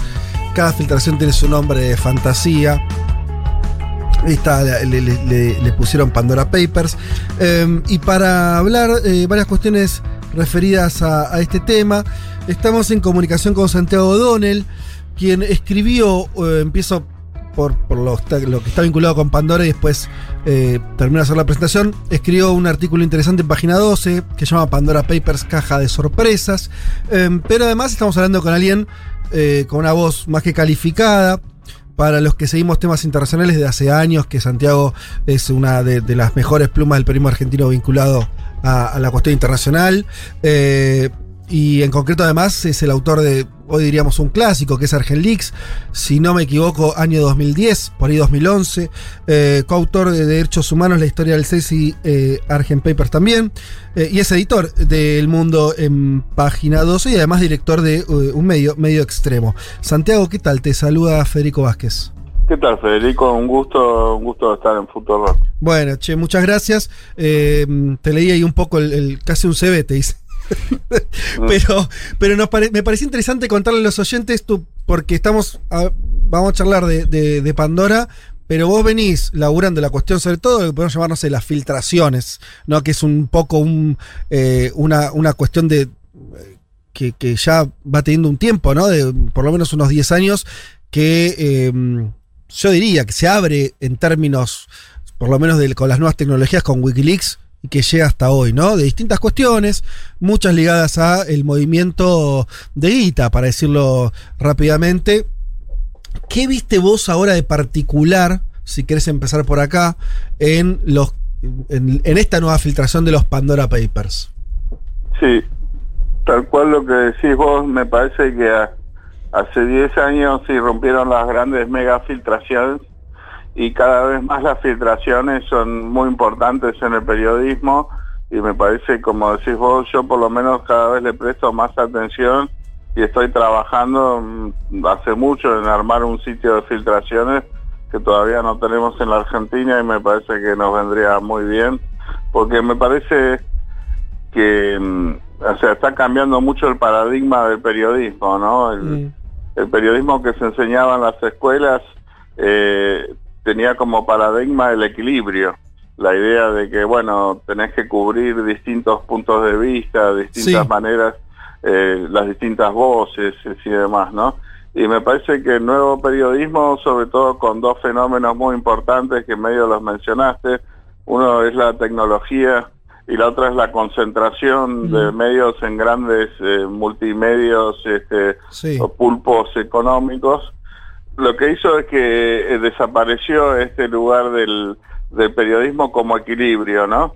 Y, y a partir de ahí para mí se hace muy difícil separar este nuevo periodismo con un paradigma que es el de la, el de la transparencia, o sea, ya no importa que cubra todas las bases, sino que diga desde qué lugar estoy hablando, ¿no? Entonces eh, aparece que el periodismo militante, si querés más cerca del kirchnerismo y demás, aparece este periodismo casi comercial, comprado de ciertos personajes muy muy cercanos al macrismo y así en todo el mundo, ¿no? Entonces, si, si no hay si no hay equilibrio, me parece que terminamos en un lugar donde es muy difícil separar el periodismo de las otras dos grandes corrientes de, de comunicación pública, que son la publicidad y la propaganda.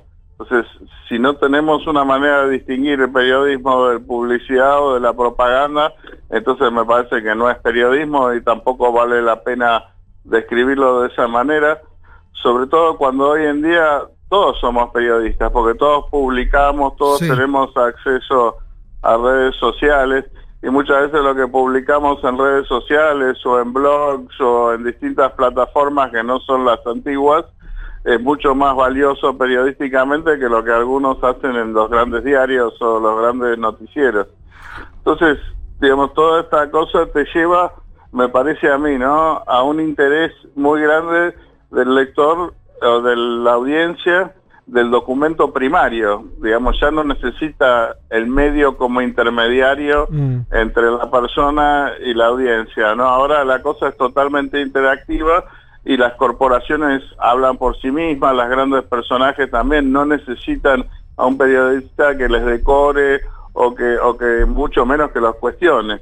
Entonces ahí ya me parece que estamos todos buscando ese elemento, ese, ese testimonio primario, ese documento irrefutable que demuestra una verdad que, que, que es, se sostiene en los distintos micromundos que se va armando en esta sociedad tan fragmentada este, ideológica y políticamente. Entonces, de ahí eh, eh, lo que me interesa mucho de las filtraciones y por supuesto cuando aparece una nueva mega filtración que sacude a todo el mundo y que, y que genera tanta expectativa y sobre todo eh, a mi modo de ver que demoniza y, y de manera muy buena y que a mí me gusta mucho a los multimillonarios en el sentido de que cómo puede ser que en este mundo donde hay hambre, donde hay gente eh, debajo del nivel de la pobreza, que le cuesta alimentarse, vestirse, puede haber gente que elige cuántos impuestos paga, si no paga cero impuestos, si paga mitad de su patrimonio o si paga un tercio. Sí. Y que esto sea el 1% de los multimillonarios, los que pueden elegir si pagan impuestos o no, y que el resto del 99% tenemos que pagar como giles como, comunes, ¿no? Entonces, esto, esto del whistleblower o de la filtración financiera es, me parece, un, una subespecie interesante, pero claramente no es la única Mm. eh, especie de filtraciones. Esta semana vivimos la, la filtración de, de Facebook. Vos mismo mencionaste Wikileaks, que muchas veces tienen que ver con temas políticos Sí. y, y por ahí no, no económicos, Sí. pero claramente se está desarrollando toda una tradición de whistleblowers financieros y, y de filtraciones financieras que también traen un montón de problemas o de temas que sobre los cuales si quieren podemos conversar. Santiago, sí, yo, a ver, eh, eh, arranquemos por. Yo te decía de, de si los Pandora tenían al- alguna característica especial. En principio, eh, pareciera ser un capítulo bastante similar a lo que fueron los Panama Papers, en el sentido de que eh, se divulga información oculta de los mal llamados paraísos fis- fiscales o guaridas fiscales. En principio, ¿se trata de eso o hay alguna característica especial de esta filtración? No, tal cual. Mm. El, el primer punto me parece, como decís vos, dice que es- pertenece a esta subespecie de una serie de filtraciones que se vienen haciendo hace mucho en contra de, de las guaridas fiscales. Y ahí me parece que es importante anotar que estas mega filtraciones nunca son geopolíticamente neutras. Eso es lo que planteas en la nota. Desarrolla ese punto que es interesante. Sí, que digo que es- de estas mega filtraciones, más allá de que hay mucho fuego amigo y que hay mucho personaje intermedio que cae en la volteada, sobre todo celebridades, ¿no? Que es una es una característica de estas filtraciones que los que están en las grandes noticias son generalmente celebridades y políticos eh, que son menos del 1% de los que realmente están usando estas guaridas fiscales para de mínima fugar, fugar o, eludir el pago de impuestos. ¿no? Aparecen más Shakiras que empresarios, ¿no es cierto? Exactamente.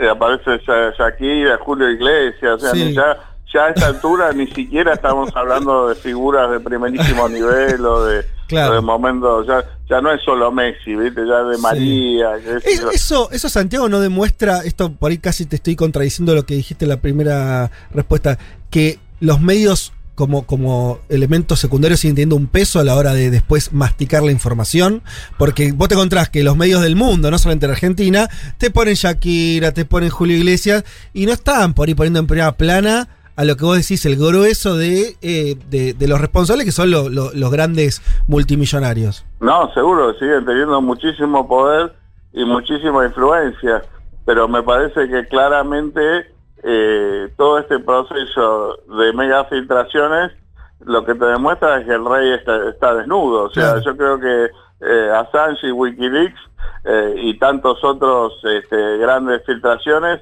lo que hacen es interpelar a estos medios y decir por qué no, por qué no salen en los grandes medios. O sea, si vos mirás todas estas grandes filtraciones, tenés esta de los Panama Papers, de los Pandora Papers, todas que las arma un consorcio de periodistas, ¿no? Del cual podemos hablar, ¿no? Sí. Después Wikileaks, que tampoco es un medio tradicional, es una plataforma de filtraciones.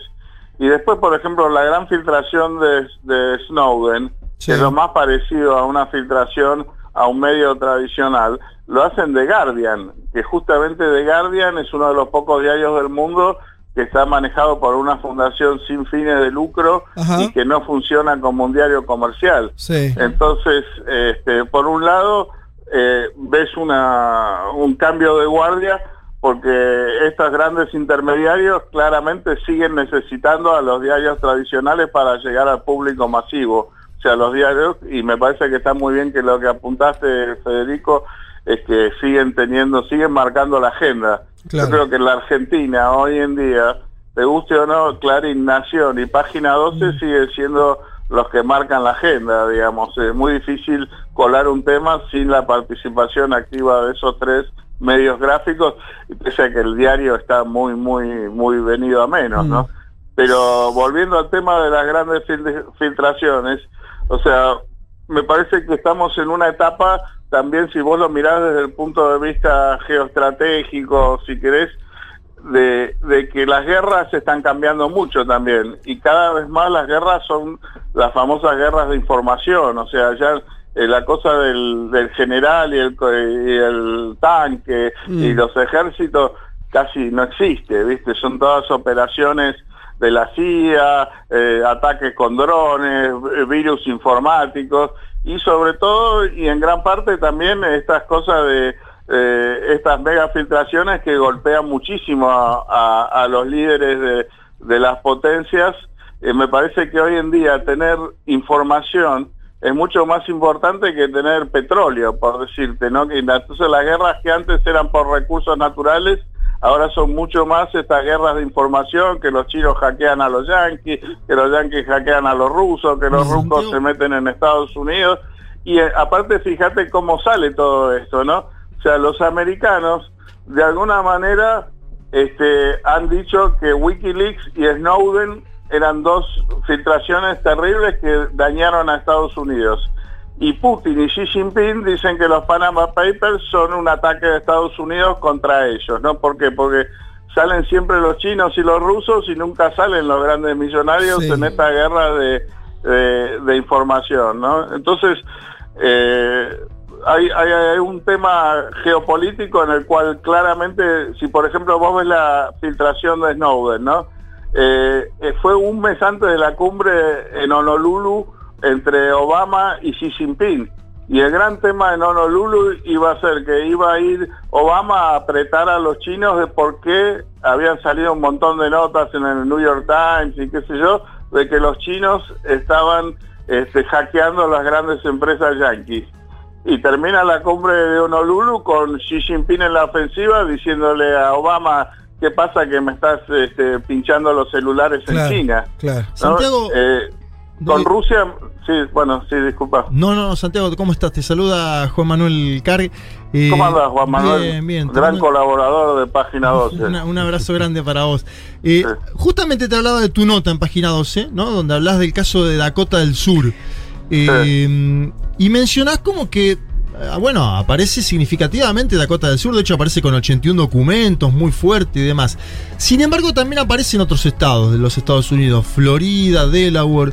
Texas, Nevada, aunque es, es verdad que aparecen con menos filtraciones, ¿no? ¿Vos pensás que es adrede que aparecen con menos filtraciones? Porque también una de las que- características del Consorcio Internacional de Periodistas, y aprovechando que estás hablando de la geopolítica de las filtraciones, es que dice que por primera vez este informe, Pandora Papers, mostraría que Estados Unidos es una especie de gran laguna Claro. en el mundo, ¿no? Tal como la caracteriza. ¿Cómo, ¿Cómo ves ese tema de Dakota del Sur, Florida, Delaware, los distintos estados norteamericanos? Eh, ya te digo, me parece que es interesante lo que piensan los rusos y los chinos, ¿viste? Ellos lo ven como un ataque a ellos.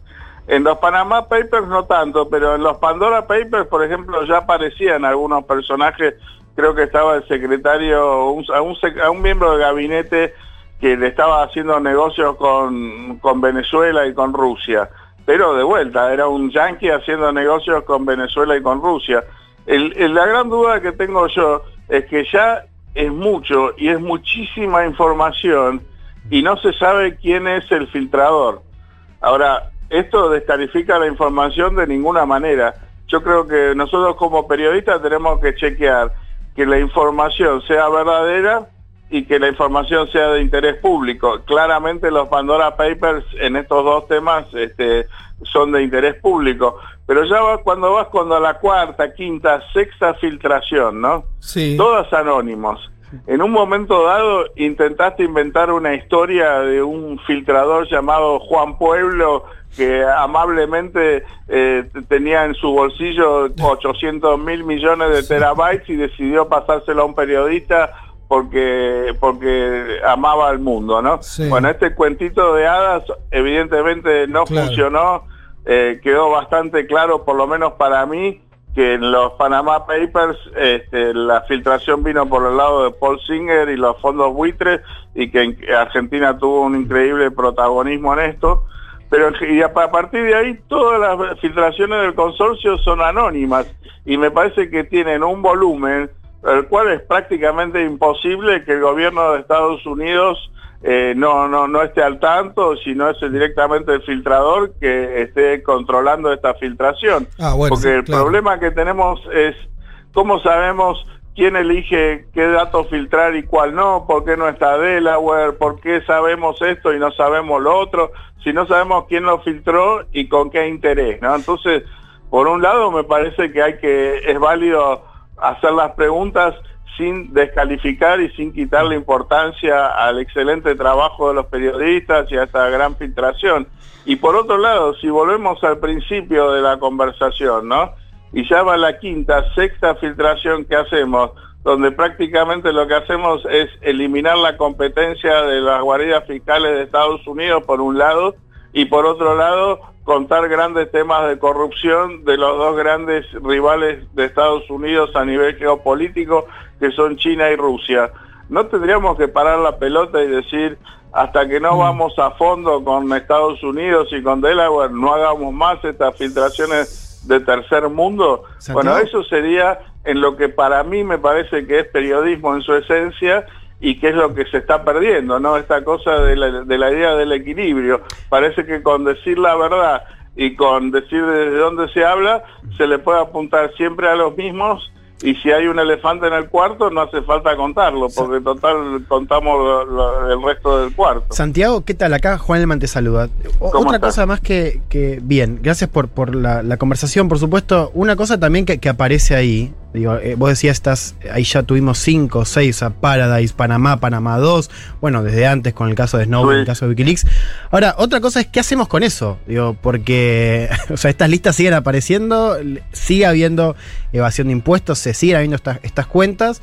Y es bueno, parece que bueno, nos sa- sale esto, nos indignamos, estamos como unos días discutiendo y después el tiempo pasa, nada cambia hasta la otra filtración. O sea, ¿hacia dónde vamos también en términos no solamente de, de la operación del periodismo, sino también de, de exigir, bueno, cambios eh, estructurales, ¿no? Sí, eh, está muy buena tu pregunta y tu observación, Juan. Yo creo que, mm, o sea, hay, un- hay una obvia disputa entre los estados y las grandes corporaciones para captar rentas, ¿no? Este, todos los años vos ves en la, en la, en la conferencia de Davos o en alguna discurso en el Sí. Fondo Monetario donde Estados Unidos, Rusia, Inglaterra, todos dicen que van a acabar con los paraísos fiscales, perdón, con las guaridas fiscales y todos los años vemos, como bien señalás vos, que no pasa nada. O a lo sumo lo que pasa es que se están concentrando ahora todas las capitales en los paraísos fiscales de Estados Unidos a medida que quedan desprestigiados los, los paraísos fiscales tradicionales del Caribe, de Hong Kong, en, en, en Suiza, etcétera. Entonces, ¿qué se puede hacer? Yo creo que ahí el tema es sobre todo fortalecer a los estados o apoyar estados que están dispuestos a dar la batalla contra las grandes corporaciones, porque acá está claro que hay una competencia y que, y que los estados las están perdiendo y obviamente como ciudadanos empoderados este, nos va a representar siempre mucho más un estado que una corporación privada que no, no, no nos tiene entre sus intereses, no más allá de tratarnos como consumidores. Santiago, Leticia Martínez te saluda, ¿cómo estás? ¿Qué Un, tal, un Leticia? poco tomando esto que decías y lo que mencionabas antes, ¿no? Si vemos que los cañones siempre apuntan a China, Rusia y quizás no tanto a los estados de, de Estados Unidos. Y considerando que eh, la dirigencia política y eso entiendo que representan un 5% aproximadamente en las guaridas fiscales y que el gran porcentaje son estas multinacionales, las empresas. Y planteabas esto de ¿por qué no parar un poco la pelota? Pero ¿qué es lo que se puede hacer ahí? ¿O, o quiénes están, digamos, de fondo en definitiva, si la dirigencia política en porcentaje es tan poca y quizás las multinacionales, justa- multinacionales justamente son estadounidenses? Digo, parar la pelota y qué, qué, qué hacer. Bueno, este, me parece que hay había una dimensión, como decía, si querés política, que tiene que ver como que, qué tipo de Estado queremos, pero ahí también, y creo que lo que apuntás vos, y está bueno, que hay también una dimensión personal. Si vos ves mi libro Argent Papers, que, que escribí con Tomás Lukin, y que está dedicado a los Panama Papers, prácticamente el 90% del libro es sobre empresarios. O sea, hay datos, hay coberturas, pero ¿qué es lo que pasa?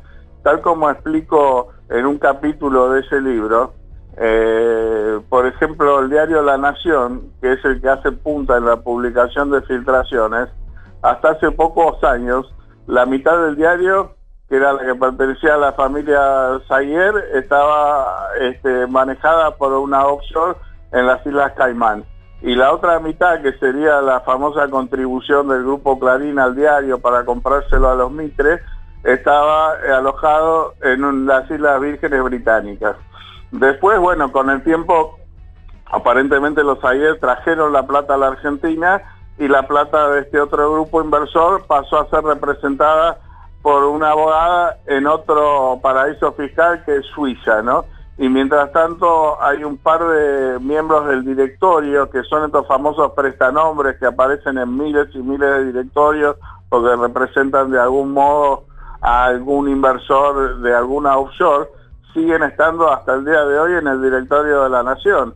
Entonces vos decís, eh, tenés que aplaudir a, a Hugo Alconada, a Broma, a Maya Jateblansky, a los periodistas de la Nación que tienen que levantar el teléfono y preguntarle, eh, che, ¿y tu offshore? Y bueno, ¿y la tuya de la Nación dónde está? no Entonces, ¿qué es lo que pasa? Tanto en los Panama Papers como en los Pandora Papers, con una primicia mundial, que inclusive estapa en diarios como Tiempo Argentino, Página 12, en La Nación lo, lo esconden.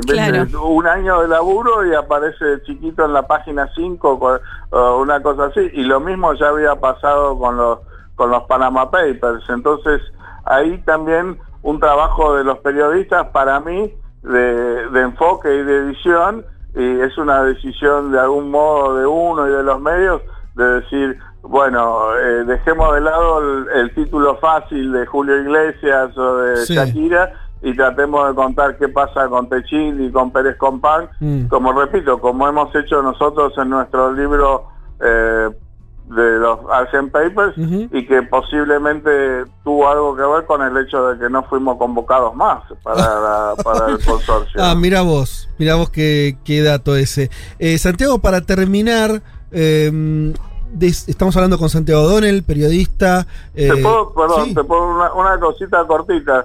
No es que yo era, yo no soy miembro del consorcio ni nunca eh, tuve nada que ver con eso, pero cuando hubo el CONADA empezó a sacar por ese tema de que tenían un embargo que para mí fue muy mal entendido, ¿no? Tenés un embargo mundial, no podés publicar, entonces no pudieron publicar el nombre de Macri hasta después de la elección, se le vino todo el mundo sí. encima. Sí. Hugo había sido de manera muy valiente, había ido a Europa a explicar que en los papeles no estaba Cristina Kirchner, lo que había Mm. era una querella de Paul Singer preguntando por si estaba Cristina y él lo, lo explicó muy bien, eh, pero demás. Pero digo, entonces se le vienen todas las críticas y él mismo decide y convence al consorcio que nos mande una copia de los Panama Papers a mí, porque pensando que de alguna manera yo podía darle más este, Claro. credibilidad a la cosa porque había hecho los Wikileaks y qué sé yo. Entonces yo aproveché y fui a fondo, pero conté lo de la nación, conté lo de los empresarios, ¿no? Claro. Y, y, y bueno, eh, eh, eh, por eso digo, no, no, no- tenían por qué convocarme, pero Mm. me hubiera encantado que me sigan mandando los papeles. Me parece que los había laburado bastante bien con Tomás.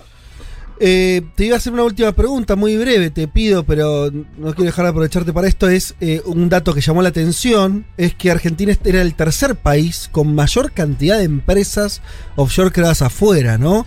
Sí. Eh, eh, eso, ¿vos tenés alguna, alguna explicación de, de por qué rankeamos tan alto? Sí, yo creo que es obvio, ¿viste? Eh, vos podés, o sea, tomemos dos y te dejo elegir. Sí. ¿Es porque somos los más hijos de puta que el resto de la gente o es porque no confiamos en el peso y vivimos apostando al dólar? Ok, ¿te parece que es la segunda? Eh, Me parece, ¿no? O sea, ¿qué va a ver que somos peores que los demás? O sea, me parece que tiene que ver con una historia que no la he visto en ningún país del mundo. Mm. Ustedes, ustedes son expertos en internacionales, de- en ningún lado. Eh, la moneda se cae todo el tiempo y todo el mundo va al dólar y todo tiene el dólar en el colchón. O sea, esto ya es cultural de la clase media. La clase media baja tiene 10 dólares, lo, lo esconde en la caja. Y vos decís que eso mismo no- se refleja en, la- eh, en- en los grandes empresarios. y claro, o sea, no, no, no, eh, ¿por ¿qué te van a decir los tipos? ¿Sacan la plata porque porque son hijos de- son malas personas? Mm. No, dicen que sacan ellos, en la lógica de ellos, porque acá se mucho impuesto, porque no se puede hacer nada, porque la Argentina pone muchas trabas, pero yo creo que en el fondo, más allá de que es cierto de que Argentina es un país muy burocrático y que heredamos toda esta cultura de la aduana de española, de, de- de la conquista y demás, me parece que hay claramente un problema de confianza con la moneda, ¿no? Y, y- y eso influye en que la gente quiera estar afuera en dólares y demás. Pero bueno, también cada uno es distinto, ¿no? O sea, lo que te da el paraíso fiscal son dos cosas, claramente. Una es opacidad. Entonces, si vos querés estafar a socios minoritarios, a inversores y demás, es el lugar ideal. Y el otro es prácticamente nula tributación. O sea, entonces si querés Claro. eludir o evitar impuestos, demás. Lo importante decir es que son empresas offshore Mm. lo que se está viendo acá. No es una cuenta en el extranjero. No, si vos claro. sos un político coimero y tenés una coima, bueno, sacás una cuenta en el exterior y la pones ahí. Ahora, si vas a estar robando todos los meses, ya necesitas una offshore. Se entiende perfecto. Bueno, Santiago Donel, te agradecemos un montón el tiempo que nos dedicaste. Creo que aprendimos bastante de qué se trata esta última fi- eh, filtración de los Pandora Paper y veremos por ahí lo que creo que el saldo que sacamos de ver si eh, esta nueva filtración al menos cambia en algo, algún estado comienza a legislar de otra manera eh, o es solamente un capítulo más de, de esto que decía Elman de, del- del- de la fase de cierta indignación y después eh, vuelve a quedar en el olvido. Te mandamos un saludo muy grande y bueno, nos estamos viendo. Te mando un abrazo. Dale, sí, no, te voy a decir este, que me parece que es muy cultural el tema, ¿no? Sí. Y eso es lo que le veo de más positivo, ¿viste? Cuanto más gente se dé cuenta que los ultra ricos no pagan impuestos, que pagamos los demás, Sí. me parece que ya tiene un valor muy importante porque los grandes cambios vienen a partir de los grandes cambios culturales, ¿no? Y de la forma en que pensamos.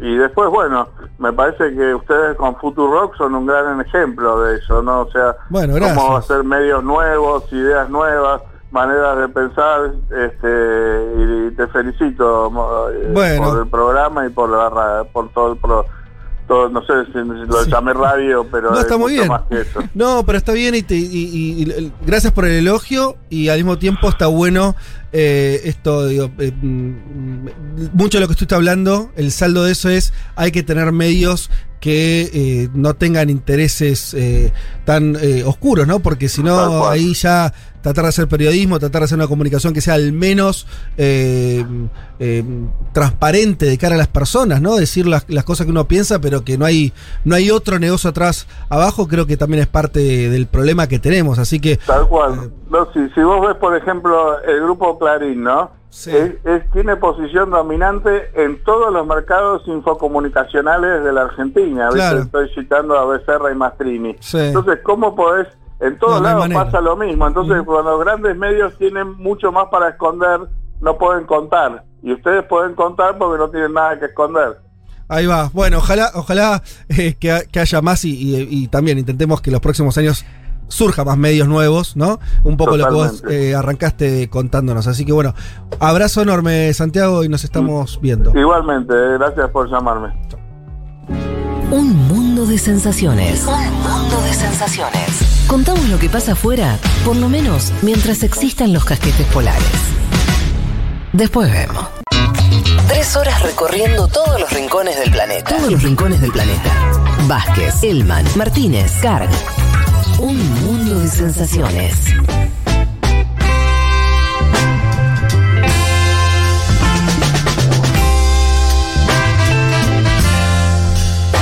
Ah, bueno, qué interesante la nota con Santiago Odo. Opa, Uy. ay, ay, ay, esa tosi. ¿Sabes por qué, no? ¿Sabes por qué me ¿Es pasó esto? alimentación? Esto es, y repito la tos casi adrede, porque quise apurarme a terminar de ingerir un sanguchito de miga. ¿Por qué, Fede, estás comiendo un sanguchito de miga en este momento? ¿Por Yo qué? te voy a contar Juan Manuel Carr. ¿Por Ya- qué? No, tenemos una serie de oyentes que la verdad, uno... Un- esto, esto sí es un consorcio de oyentes. el podemos- Consorcio Sí. Internacional de Oyentes de un Mundo de. Sensaciones. ¿Qué, ¿Quién tenemos? A Tártara, Matías la tenemos Tártara. a Magas Tardas Magas tardes. y Ari. Ari de Costa Rica. Ah, la verdad, bueno. se aliaron y nos han mandado sándwiches de miga, una tortilla despampanante No, que el señor No, no, Juan, Juan la- acabo- se la está clavando La literalmente en este momento. La acabo de probar, es una cosa de locos. Tenemos cerveza IPA, cerveza Porter, la verdad, un agradecimiento eterno a los tres y bueno, sí, qué genios. gracias. ¿Qué, qué, qué Y sin siquiera estar acá llorar. encima te mandan. Es un mimazo, ¿no? Está, eh, yo todavía no probé la tortilla y tiene una pinta increíble. Ay, Eh, sí, Elman está rico. rompiendo todos, todos eh, los protocolos Sí, sí. habidos y por haber. No solamente, Mejor no ver la imagen de Juan donde está- se sirvió la aire, tortilla. ¿no? No, no, no, pará. sola- no Ahora solamente los, de, la los columna. COVID, sino los protocolos de, de radio, ¿no es cierto, Marcelo? Claro. Eh, o sea, está Masticando. morfando y chupando. En un plato de tupper. En el o sea, un, estudio. pla- un plato que hizo con la tapa de un tupper. Y ahora voy a, vamos a ver cómo te va. Me estás Vamos retando. a ver cómo te va ahora. Me estás retando, ¿no? Al aire. No, por favor. Che, eh, no, en serio, de vuelta. Repitamos los nombres Magas Tardas. Eh, Matías Ari. Tártara y Ari. Todo nuestro amor nos dieron mucha felicidad. Hermoso. Muchísimas gracias. No nos merecíamos tanto cariño, No, sí, pero lo ¿por qué recibimos. no? Bueno. Tenemos Lo una foto de cuando sí. llegó todo, porque en instantes no va a quedar nada. Pero tenemos Hay una una foto. Claro, muy linda sí, de la foto llegó todo y previa. la vamos a subir para Vamos a subirla, bien. Bueno, eh, entonces, hechos los agradecimientos a, a ese trío tan hermoso, entendemos que, que se complotaron, porque en, el- en un paquete estaban los tres nombres. Ah, ¿en serio? ¿Se pusieron de acuerdo? de Ay, no, me encantó. Sí, señor. Entiendo que sí. Es el Consorcio Oh. Internacional de, de Apoyadores de un mundo de No, es No, más lindos. Bueno, mientras eh, el man eh, de glute, como puede, No, esa ya- ya tortilla, terminé. Quiere, quiere seguir comiendo No, tortilla. ya estoy, estoy. le metemos porque todavía nos falta un montón de cosas y no nos van a casar el tiempo. Em, hemos hablado ya de muchos temas. Esperemos que, que la gente haya eh, logrado incorporar. Claro, yo digo algo y, y Juan aprovecha y sigue comiendo y tomando. Sí, sí, sí, sí. Lo cual, o sea, lo que funcionaba como darte tiempo para, ¿entendés? Que vuelve porque volvés a comer. No, Juan ya está, va a hacer la columna en cinco No, minutos para ir a comer, para seguir comiendo tortillas. Eh, no, pero quería aprovechar para eh, de- dar uno- algunos mensajes. Hay algunos audios que no estamos pudiendo reproducir. Hay un pequeño problema técnico. Esto lo digo para la gente que, Que mandó audios. que sepa que no es mala onda. Lo vamos a escuchar igual nosotros. Lo que no podemos es pasarlos al aire. No lo estamos pudiendo pasar en este momento. Eh, tenemos mensaje de María Ovejero que dice espectacular la entrevista. Felicitaciones. Se refiere obviamente a la charla con Santiago O'Donnell.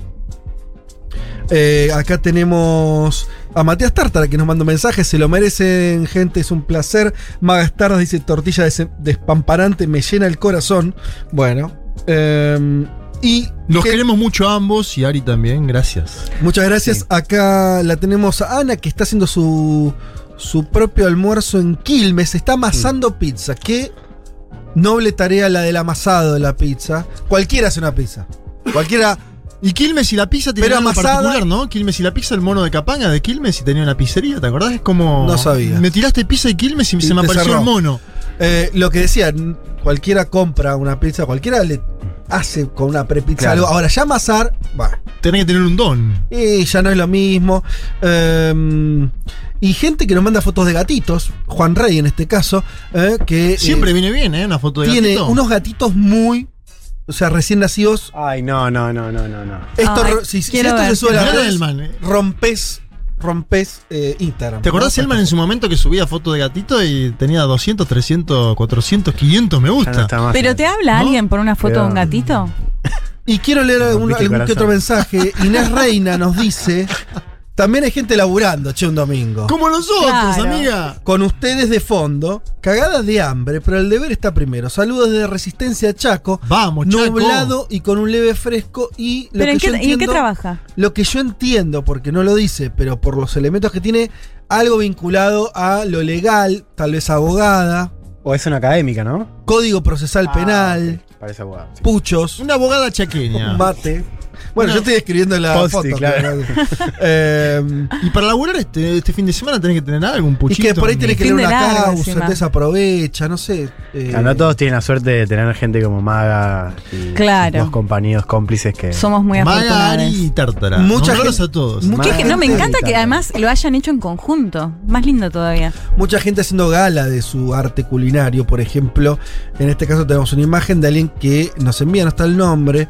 Tiritas de cerdo con merengada de naranja, jengibre y papa. ¿Cómo, cómo, cómo, cómo? Y se ve con unos colores Jengibre a todo. ¿eh? Jengibre a todo. Impresionante lo que se ve. Arroz con jengibre, si no lo hicieron. Sartén. Yo creo que los cuatro años de UMDS ameritan que nos manden algo de eso, ¿no? Bueno, pero para.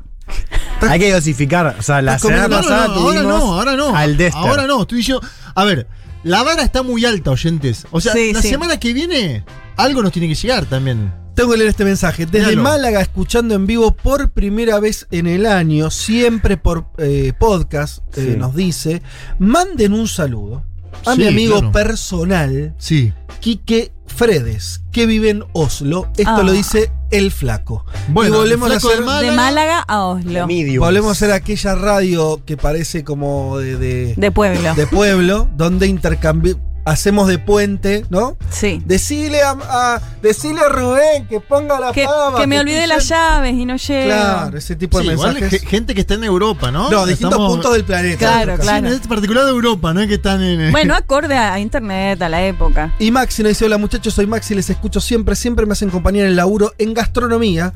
Eh, debo decirles que la columna de Leti de Yugoslavia es mi favorita. Mirá, la de Ah. Tito, qué grande. Saludos de Santa Fe y una foto de eh, lo que se nota una, una producción de tipo, sí, claro, profesional. Es eh, que los gastronómicos son como nosotros, laburaron el fin de semana. Claro. Haciendo una cantidad de papas fritas impresionante, se ven muy bien esas papas fritas, che. ¿En Santa Fe? Eh, Santa Fe, Y debe salir con un, con un liso, ¿no? De cerveza santafesina. puede ser. Yendo. Con, con un pescadito.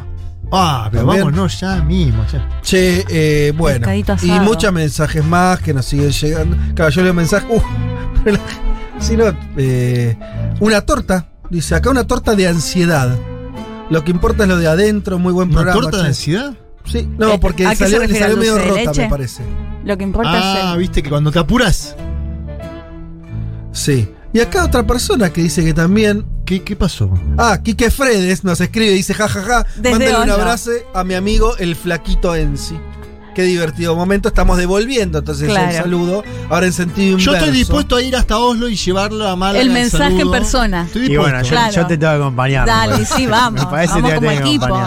De Málaga a Oslo. Claro. Ese es nuestro. Podemos Hasta hacer un suena programa, a novela, ¿no? De Oslo a Málaga o, al- o viceversa. un programa un domingo en una ciudad y el otro domingo en la otra. Y me retiro de este momento. Hay muchos mensajes. no, no te Va a haber otro momento, pero, pero tengo que frenar. Lucía Carbone dice: Nos manda una foto de algo que yo diría es una pizza roja, más no. Tarta de hojas y pencas de remolacha. Pencas. Mientras escucho el mejor programa de la radiofonía argentina, nos dice Ah. Lu. ¿Qué estás de escuchando otro Avellaneda. programa? Claro, no dijo cuál. Lu de Avellaneda nos envió una foto eh, de algo, sí, intrigante. Tarta de hojas y pencas de remolacha. Debe estar muy rico. ¿Qué es Bien. penca? Bueno, Penca es un tipo de. mm, como de almendra. De nuez, mejor dicho, creo. Me siento analfabeto en la cocina, así que les agradezco. O nada que ver, estoy diciendo una. No, no puede ser, ¿eh? Ahora que Ah, confío en vos, aparte porque sos un. un No, ca- nada que un ver. cabal cocinero. No, no, no. Penca es. eh, no, es otra cosa. No, es. eh, no sé. no sé, chicos. En fin, vamos, hablemos de cosas que sabemos. O, que, O no, o no, se pero. supone que se sabemos. De que deberíamos. Cosas por las que podemos ser juzgados, digamos así. Eh, hablemos, como prometimos al principio del programa, de la crisis de suministro que vive el Reino Unido. Yo te lo unico, la pandemia, por ir nada que ver, es el Brexit, son las dos cosas. Yo diría que es más que una crisis de suministro y de ahí también el título, ¿no? Esta idea del otoño, el descontento que aparece en la prensa británica. De vuelta, para los que no estaban escuchándonos al principio del programa, una referencia a lo que fue el famoso invierno, el descontento en el 78. mm, Una situación de descontento social que hizo caer al gobierno laborista de ese entonces de James Callaghan. Después fue Thatcher, ¿no? La que asume unos años después. Claro, que tiene en un primer momento esta crisis de suministro que vimos con fuerza en caso de estaciones de servicio, ¿no? Que, Ah, pero pará, ¿qué cosas que faltan? ¿Cómo es? ¿No hay. no le falta nafta? claro, ahora, ahí está el tema. No es que falta nafta, lo que faltan son conductores para transportar la nafta. Ok, pero vos en la estación de servicio no hay. No. Y Ok. después tenés, por ejemplo, casos eh, no sé, eh, había visto el de la cadena Starbucks que me hace ver acá, ¿se acuerdan? Que Sí. faltaban vasos de Starbucks. sí. No, Ahora también. claro, Sí, y, falta- y de Nandos. hamburguesas, Sí. digo, que faltan para hacer los Claro, entonces las famosas cadenas de, Claro. de- de alimentos, cadenas, Sí. no, cadenas de fast food, hay productos que siempre estuvieron en Reino Unido que de repente no están más por esta crisis de suministro, que es una crisis que tiene componentes globales y regionales. Digo, con la pandemia muchos conductores dejaron, o sea, se jubilaron o se fueron a otros rubros, sobre todo los conductores de larga distancia. Sí. Claro. En el caso de Reino Unido es un caso agravado por el Brexit por el hecho de que ya no hay libre circulación de personas. Entonces, esta idea de un mercado laboral eh, atractivo para estos eh, trabajadores que suelen estar en estos puestos, ¿no? Puestos donde los sueldos son menores y en general en Europa, pero en el caso de Reino Unido, Laburo son ocupados. además. Tiene que estar arriba del camión, ¿no? no Claro, y son Claro. ocupados en general por inmigrantes. Bueno, ahí por supuesto Reino Unido tiene su, Vos lo que decís su es que, que particularidad. ahora sí. Reino Unido no puede decir, che, me faltan camioneros, vengan para acá, eh, no sé, camionero de eh, Alemania del Este. Claro, o sea, es. Lo puede hacer. Eh, lo que pasa es que es menos atractivo, digamos, ¿no? Y también hay una cuestión migratoria que es distinta al del resto de Europa por esta nueva ley, este nuevo código de, de migración que tiene Reino Unido después de la salida de la Unión Europea. Hablamos de un faltante de 90.000 camioneros. O sea, es un número 90.000 es Ah, bastante alto. ¿Qué hizo Johnson para paliar esta crisis? Bueno, tuvo que flexibilizar algo su política migratoria. Mandó 5.000, eh, un cupo, liberó cupo de 5.000 visados para conductores de eh, transporte, otros 5.500 para trabajadores de la industria avícola. Fíjense ahí. Es poco igual, ¿no? Si faltan 90.000, 5.000 y 5.000. Y es, y es aún peor porque eh, hasta ahora han sido pocos los conductores que entraron en el programa, un poquito más de 120. O sea, estamos muy lejos Ah, incluso nada. de los 5.000. ¿sí? Claro. ¿Qué hizo también? Mandó a entrenar a militares. ¿Qué? Mandó a entrenar Sí, a sí, militares sí. para Ah, que increíble. manejen ellos los, Es los una economía de guerra eso, loco. Sí, no, por eso lo de las notas y lo que los mili- militares manejando camiones en Venezuela Claro, son abasteciendo, ¿no? 200 eh, La cantidad de notas de la BBC Mundo diciendo, eh, caos en Venezuela. que a No, partir del lunes sí. pasado, bueno, se pusieron al frente de los camiones y, bueno, están transportando Pero Pero que igual son muy poquitos también. Y son 200, claro. La situación mejoró un poco, pero lo que dice la prensa también es, ojo que este otoño el descontento, entre comillas. Puede tener un se- invierno. exactamente. Sí. Y fíjate el caso de la industria avícola, que me parece un caso bastante espectacular también. Ajá. Hay también eh, faltante de, de- de trabajadores de esa industria que también tiene ciertas condiciones similares a los conductores, en el sentido son trabajos de salarios bajos y más que nada ocupados por inmigrantes. Que es, eh, a la- por la falta de obra, la- el procesamiento de alimentos se demora más, se empiezan a agrupar los, eh, por ejemplo, los cerdos, por ejemplo, los pollos, y aparece como solución el sacrificio en masa de, por ejemplo, más de 100.000 cerdos. Uh. De hecho, el propio Johnson defendió el sacrificio Sí. eh, de 100.000 eh, cerdos por estos problemas eh, en, por ejemplo, la industria avícola. Y de hecho, algo se comenta en la prensa es que por primera vez en muchas navidades, eh, Reino Unido no va a tener sus, sus propios pollos, sus propios famosos pavos de Navidad, que ahí es una Claro, tradición claro, importante, sino que los va a tener que importar de Polonia y de Francia. Che, ¿y eso no está también generando algún problema de inflación, de precios? Bueno, ahí tenemos la cuestión de la inflación como algo que podría En parecer. un país que no, Hmm. no tiene historia Sí, a ver, como contexto, hoy en general, no sé si vienen siguiendo un poco lo que, lo, lo que se está. varias notas que aparecen en la prensa global, que es esta alerta sobre la, la era de la inflación en todo Sí. Occidente. En todo el mundo, pero digamos, sobre todo en, en países que están poco acostumbrados a la inflación. Así que- Segundo meme, segundo meme Mm. está desde la Argentina diciendo. Claro. Mirá de quién te burlaste. Claro. Igual dame Se 5, espera la ¿no? vuelta. Dame 5 y no 50. No, por, por supuesto. por No, y ni cinco, ¿no? Creo que es uno, uno y pico. Sí, así que poquito. bueno, sí, es muy poco, pero lo que voy es que en realidad es una discusión global. Sí, sí. En el caso de Reino Unido, lo, lo que pasa es que muchos empresarios dicen, bueno, nosotros no, no vamos a subir salarios, en parte porque, porque podría generar una disrupción de la economía. ¿no? Quiero que escuchemos, un poco pensando en eso de los salarios, lo que decía Johnson. Johnson, que eh, salió a hablar, por supuesto, con esta crisis. Algo así como un piloto, eh, o un piloto, o un azafato, un azafato que te dice en, en el vuelo, ¿no? Estamos, estamos atravesando una zona de turbulencias Sí, no, leves, no, no. pero que van a mejorar. ¿no? Dejando claro que Reino Unido, de todos modos, no tiene que volver La turbulencia atrás. o mejora o empeora. Claro. ¿no? Que no hay que volver atrás. pero Es el- algo- la clave es que la vas a pasar mal en la turbulencia. Claro, no hay que ese volver atrás para Johnson significa volver a la época de inmigración descontrolada y de salarios bajos, ¿no? Otra clave que aparece Ah, ¿sí? en estas semanas. Escuchemos al primer ministro de Reino Unido, Boris Johnson. is that the UK has got the fastest growing economy in the, the G7. And what you're seeing is the s- stresses and strains that you'd expect with uh, a global economy waking up from, from the deep freeze of, of COVID. Shortages of, of gas, uh, massive demand for gas in, uh, in China uh, and other parts of Asia. Global shortage of, uh, uh, of truck drivers. So we've got to adjust to that. We've got to get through it, and we've got to make sure that we, we do it in a way that is sensible. We're gonna we're gonna have some uh, uh, visas for people who who can come in, but we we don't want to go back to the old days of just uncontrolled immigration, uh, keeping wages down.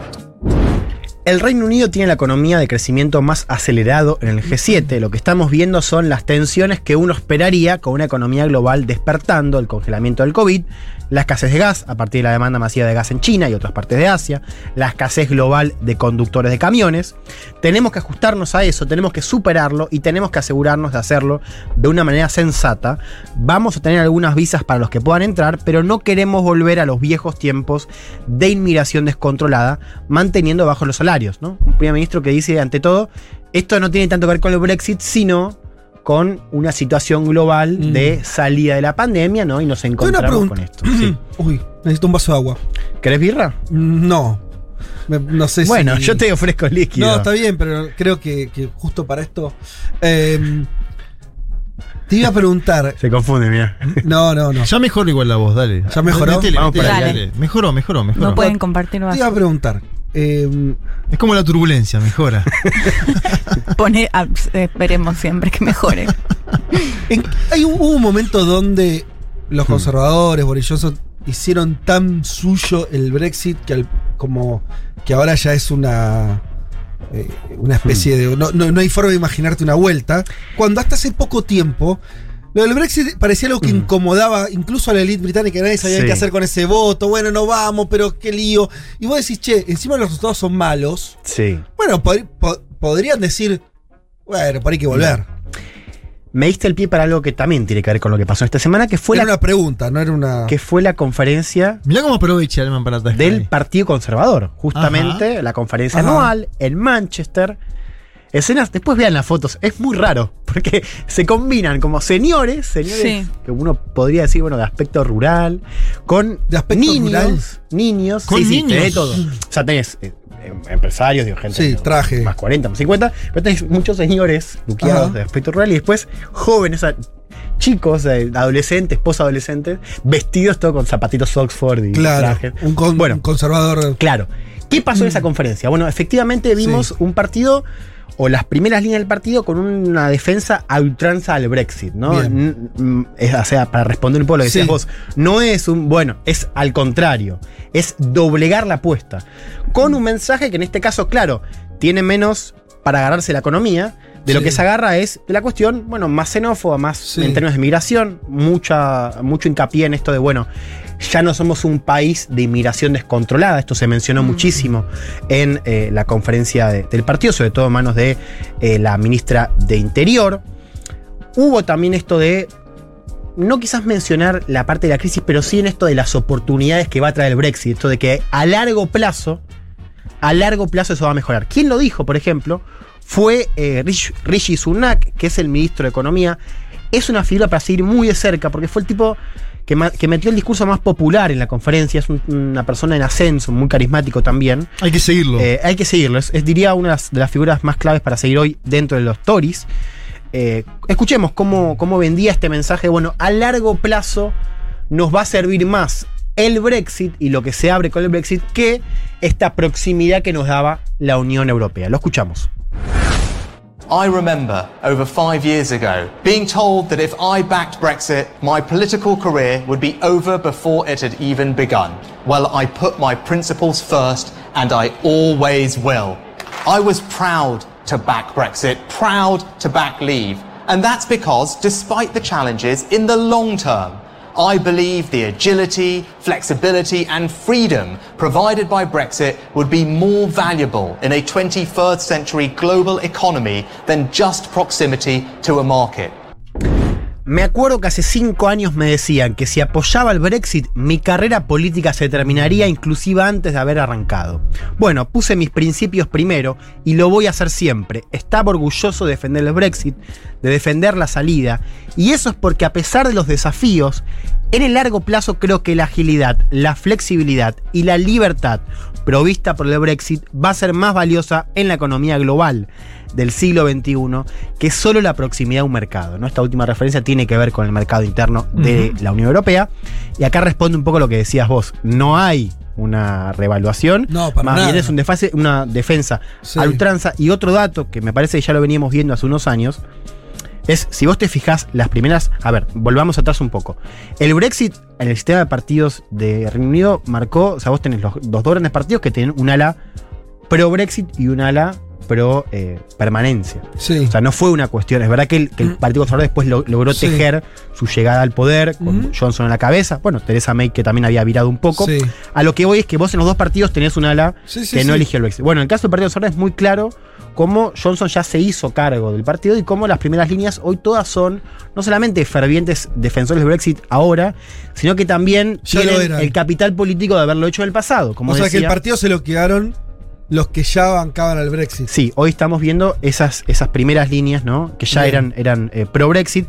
Hay una novedad, y esto es importante, el mensaje de la primera línea del partido, pero sobre todo en el caso de Johnson, que es el mensaje antiempresa, o, o culpando, mejor dicho, a las empresas de, bueno, ser cómplices en esta crisis por no querer pagarle más a los trabajadores. digamos. Y, po- y también por querer volver a este modelo anterior, ¿no? Que Johnson ejemplifica con esto de bajos salarios y migración descontrolada. Claro, porque ahora.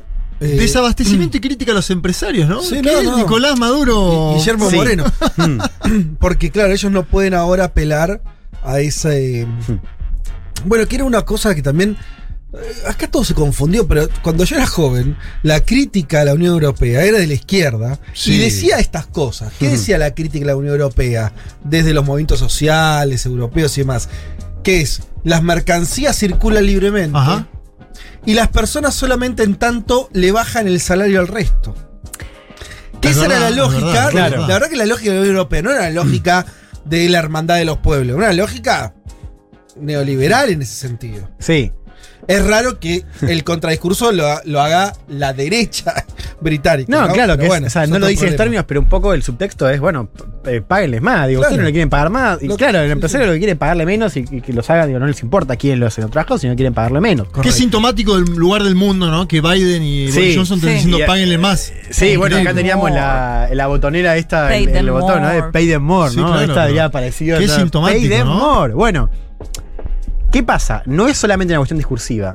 Hubo algunas medidas que causaron cierta polvoreda en los empresarios británicos que tienen que ver, por ejemplo, con el fin de un programa de subsidios eh, que se otorgaban a las empresas durante la pandemia, eh, algo así como vimos acá en otros países, ¿no? Bueno, ahora se terminaron esos subsidios. Y también, eh, bueno, una subida de impuestos que se aplicó también dentro del sector empresarial, en parte para cubrir este agujero fiscal, ¿no? Por eh, la, la pandemia. Y eso también aparece en, en un primer ministro que en general ha sido muy útil, muy hábil, en construir. Yo ya no lo quiero llamar un discurso populista, porque ahora discurso populista Sí, es hablar de todo menos sí. de lo que queremos hablar. Que es esto de eh, poner siempre un chivo expiatorio, ¿no? En el caso de. Johnson siempre fue la Unión Europea. Sí. Ahora está lento, pero de repente empiezan a aparecer también los empresarios de Reino Unido como un obstáculo, ¿no? Como esto de que quieren volver atrás. Eh, ¿Cuál es el efecto colateral? Y acá meto un poco lo decías vos, qué mundo extraño. Bueno, esto está moldeando también el discurso de la oposición, que es el partido laborista, que tuvo conferencia también anual la semana previa a la del Partido Conservador, Sí. y fue una conferencia donde Keir Starmer, que es el líder actual del partido, bueno, escenificó este giro al centro que, tiene- que tuvo y que tiene el laborismo después de un líder como Jeremy Corbyn, que era un líder que justamente quería volver al laborismo como un partido de izquierda, Sí. ¿no? Con las bases bien Sí. Y presentes. creo Bueno, que la mayor equivocación de Corbyn, viéndolo a la distancia, como Mm. paréntesis, fue no haberse. El tipo no se sabía qué pensaba del Brexit. Si No. estaba a favor o en contra, ¿no? Sí, hoy por hoy, con el día de lunes, lo que vimos que el Brexit fue más dañino para el laborismo que para el Partido Exacto. Conservador. ¿no? Sí, señor. Por eso Starmer también está haciendo un poco ese giro, que es un giro que se parece más a la tercera vía de Tony Blair Sí. que al mensaje de Jeremy Corbyn. De hecho, fíjense ahora cómo aparece esta referencia, no solamente al orden, haciendo referencia de que el gobierno de Johnson no tiene un plan, cosa que es cierto, ¿no? Mm. Fue una conferencia de los Tories muy liviana en política pública, en contenido, realmente hablando de un modelo nuevo, pero nadie lo explicaba de qué era ese modelo. Pero también este mensaje eh, laborista, haciendo hincapié en la idea de la empresa, ¿no? Fíjense cómo vendía Starmer la idea del laborismo como un partido cercanos y favorables a las empresas. Lo escuchamos. And we would work with business, not treat business as the enemy. Three years ago, Boris Johnson, the Prime Minister, uh, told business uh, where to go, uh, not in those words. Um, now he's acting it out, treating business as the enemy. So we would take a completely different approach on this. He didn't even have the respect to businesses to say, what's the plan to get us through the next stage, given the chaos that his government is causing? Nosotros trabajaríamos con empresas, no trataríamos a las empresas como el enemigo. Hace tres años, Boris Johnson le dijo a las empresas hacia dónde ir, a dónde se podían ir, no en esas palabras, pero ahora lo está llevando adelante, tratándolas como el enemigo. Ni siquiera tuvo el respeto hacia las empresas para decir cuál es el plan para llevarnos a la próxima etapa debido al caos que este gobierno está causando. Starmer se refiere con ese juego de eh, que hace tres años Johnson le dijo hacia dónde ir o a, a dónde ir. Es porque se había filtrado en su momento, 2018, una, una frase de, de Johnson que era fuck businesses, como que eh, me cago en las empresas. Sí. ¿no? Eh, esto fue desmentido por Downing Street, pero de alguna manera lo que está diciendo, bueno, esto lo está haciendo ahora, ¿no? Se está cagando en las empresas. Cosa que uno lo escucha así y dice, este es el, es el líder del Es Partido laborista. Laborista. Este es el laborista Este es el laborista, claro. El otro, fíjense qué interesante cómo, cómo se cambian esos roles. Cierro con esto. Una situación que, como decíamos, se puede grabar en invierno. Viene Navidad, decíamos también, hay un frente abierto con la crisis del gas, eh, precios que se triplicaron este año. O sea, va a ser más importante, por supuesto, más tangible. Hay que pasar el invierno, diría alguien. Y ojo, porque si Johnson piensa que esto se va a empeorar Sí. a futuro, podría estar tentado a convocar elecciones. Ajá. Porque Anticipadas. la cosa es, claro, renovar la- mayoría que tiene. Entonces, si vos ves que, que se te va a picar más adelante, entonces, bueno, mejora hacerlo ahora antes que las consecuencias sean peores. Y Juan, Sí. perdón, y otro frente que se puede llegar a sumar tiene que ver con las naciones que componen el Reino Unido, ¿no? Porque también quienes salieron a criticarlo muy fuerte fueron los primeros ministros, la primera ministra de Escocia, digo, la posibilidad también de que se abra ahí otro frente. Sí, en realidad ya es un frente que ya está abierto, porque con el Brexit sabemos, lo hemos comentado acá, bueno, la idea de la independencia escocesa, la idea de reunificación de Irlanda, bueno, han vuelto a la mesa y por supuesto, cuanto más crisis para eso, eh, bueno, es un terreno más fértil para esos discursos. Otro día vamos a hablar del otro frente que es Europa, que también se picó esta semana. Ahora no tengo tiempo, pero No. fíjense qué loco. Pasaron cinco años Sí. del referéndum de Brexit y hoy no solamente seguimos hablando de Brexit, sino que estamos viendo, bueno, las escenas que están muy lejos de esa narrativa utópica que habían planteado tipos como Johnson. ¿no? Bueno, todo patas para arriba en el Reino Unido. Ya vinimos con Canción del Mundo. Tres horas recorriendo todos los rincones del planeta. Todos los rincones del planeta. Vázquez, Elman, Martínez, Carg. Un mundo de sensaciones. Y así rapidito, porque estamos, como les dije, teníamos mucho material hoy, entrevista eh, y demás. eh, pero no quiero dejar de hacer esta canción del mundo porque creo que la van a disfrutar. Como ustedes saben, la prepara nuestro musicalizador Pablo 30. Viento sur, me dice que hay en Mar del Plata en este momento, porque yo dije que estaba despejado en ese momento. Me escribe viento sur, soleado, pero viento sur, Pablo Tres. Claro, viento sur creo que es como fresco, ¿no? Fresquito, para camperita, pero lindo, ¿viste? Sí, sí. Hay sol lindo. En Islandia, dice Pablo, comenzó a funcionar ayer. Esto me lo mandó el 8 de octubre, o sea, el viernes, eh, habrá sido el jueves. Sí. Comenzó a funcionar la planta más grande del mundo que succiona dióxido de carbono directamente del aire y lo deposita bajo tierra. Es una planta que succiona 4.000 toneladas de dióxido de carbono por año. Es el equivalente a unos 800 autos. No te va a salvar el mundo, pero es un número. Algo es algo. El año pasado las emisiones globales totalizaron 31 mil millones de toneladas. Bueno, claro, unas cifras impresionantes. Se llama Orca la planta. Es una referencia a la palabra islandesa para energía. Consta de ocho grandes contenedores similares en apariencia a los utilizados en la industria del transporte marítimo. Eh, y bueno, en eso están los islandeses. Dice, si buscamos un artista de ese país, vamos a tener que hablar directamente de la cantante, compositora, multiinstrumentista, actriz, escritora, DJ y productora Bjork. Claro, sin lugar a duda. Lo iba a decir, pero dije, mirá si me Mirá, equivoco, ¿viste? Exacto, Bjork. Era Bjork nomás. Casi que sinónimo de Islandia, ¿no? Sí, sí, sí, sí. Marca país, diríamos, Bjork. ¿no? Sabemos quién es Bjork, no quién es el primer ministro en general de Islandia, ¿no? Totalmente. Literal. Y nos dedicamos a él. Literalmente. Con pocos años y gracias a la influencia de su padrastro, que era músico, Björk comenzó a practicar música clásica en el piano y la flauta, eh, la flauta, perdón, a interpretar versiones de gente tan dispar como los Beatles, Tina Charles, y siendo el primer tema cantado por Björk que sonó en la radio islandesa, una versión del clásico de la música disco I Love Bien. Eh, después nos cuenta Pablo eh, la carrera de Björk que es bastante impresionante de- desde inicios de los 80. Eh, pasa por distintas este, distintos momentos. Nombra que en el 95, 1995 saca Post, que tiene un hitazo llamado Army of Me. Este trabajo contó también con la participación de Tricky, con quien Björk mantuvo una relación sentimental, nos aporta Pablo. Un año después, en el 96, Björk recibió un regalito, escuchen esto, de un fanático, por ahí algunos se acuerdan, otros no, llamado Ricardo López. ¿Qué es argentino, López? Espero que no, porque mira, Mirá el nombre. quien le había mandado una carta bomba con ácido, No. el compañero Ricardo López. Pero aparte tiene nombre latinoamericano, ¿eh? Mal. El eh, sí, sí. la- de España pastelado, seguro. El objetivo del susodicho no se cumplió y este solamente de 21 años. Fue No. encontrado luego muerto en su casa tras filmar en video su propio suicidio, Ay, ay, ay. rodeado de un sinfín de fotos de la artista irlandesa. De la que estaba, huelga decirlo, totalmente obsesionado. Bien. Después dice, luego vino eh, Homogenic, actuó en Bailando en la Oscuridad, esa película. Uruguayo era López, ¿eh? Uruguayo. Ah, bien. Ah, no, ah, nada que ver. Mía no es, mía no es vos. Y el uruguayo decir Río Platense, no como para tirarte a- al fondo del mar. Eh, los dos, bien. Eh, bueno, no, sigue nombrando algunos discos. Eh, Estoy haciéndolo un poquito rápido, pero quería ir al- a lo más sustancioso. Dice Bjork sobre su último disco: Me gusta el peso de la palabra utopía. Mira. Tanto por la intención como por la necesidad de que los sueños propios se hagan realidad y la desesperación de que fallen. Y a su vez este disco es una afirmación matriarcal contra la violencia. No vamos a escuchar este disco, nos dice Pablo. Vamos a escuchar, como dijimos anteriormente, el disco Gling Glow, lanzado en 1990. I Can Help Loving That Man, que creemos especial para este domingo a la tarde. Y suena así.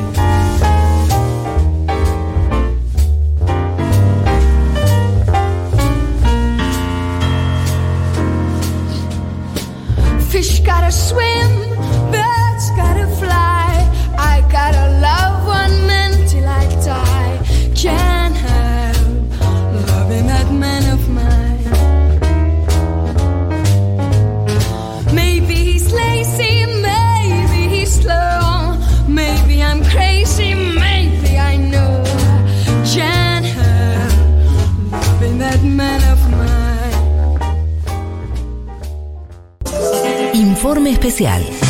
Llega la valija diplomática de Leti Martínez.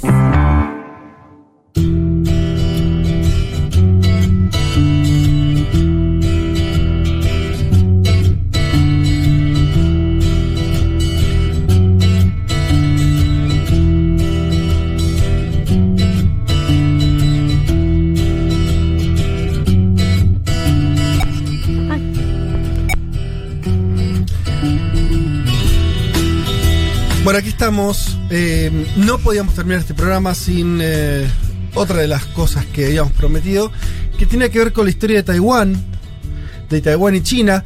Decíamos en un contexto muy particular, porque hoy eh, es noticia la tirantez ¿no? en, en esa región, en particular con ese territorio, eh, y demás. Eh, Pero bueno, no sé si Leti, si vos preferís arrancar, vayamos primero a la historia. Sí, porque no me voy a meter tanto con la actualidad. Ok. Eh, bueno, más que decir cosa, esto de dale. que se calculan que al- más de 150 aviones sobrevolando sobre Taiwán, que esto es lo, lo Ese- último chino. esa- esa sí. imagen es bastante impresionante. Sí, y que esto algunos analistas lo consideran como el momento de mayor tensión al menos en 40 años.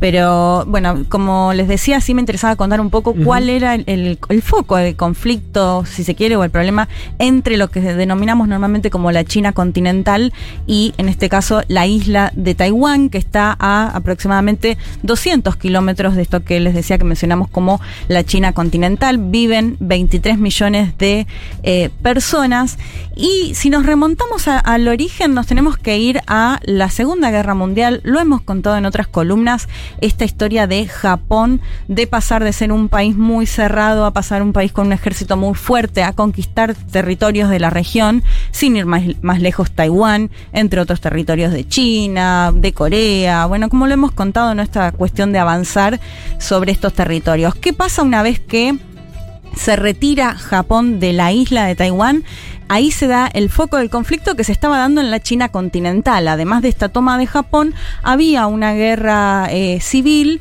que enfrentaba justamente a los nacionalistas que habían gobernado una vez que ya empezó a ser eh, república, eh, digamos, y eh, los comunistas que bajo el liderazgo de Mao Zedong ju- justamente van a fundar la República Popular China, que se cumple el aniversario ahora el 1 de octubre de 1949.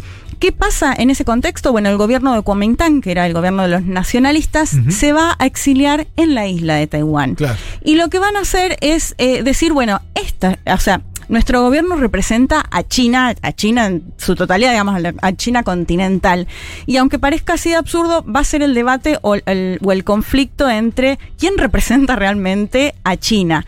Y esto se va a trasladar. em, bueno, van a, van a situar la, la capital en Taipei, en, en Taiwán, y esto se va a dar también, o se va a ver reflejado en un contexto ya después de Guerra Fría, en unas Naciones Unidas que en un comienzo reconocen a Taiwán, Claro. y esto va a derivar que en un montón de otros países También hagan, lo hagan. hagan lo mismo, ¿no? Eh, ante la, digamos, el hecho de no apoyar a un gobierno comunista. Aún hoy, ¿no? Hay países latinoamericanos, Paraguay, sin ir más lejos. Sí, que- ah, después lo vamos a Dale, mencionar, pero justamente dale. el caso de, de Paraguay se da en ese mismo contexto en el que no iban a apoyar a un gobierno Claro. comunista y apoyan a quienes también se definían como el gobierno de eh, China en, en Taiwán. Escuchamos a Agustina Leiva de Fundación Meridiano, licenciada en Estudios Orientales y Relaciones Internacionales, que nos contaba un poco esto que yo les mencionaba de la guerra civil y cómo se va a dar esta continuidad en Taiwán. La escuchamos.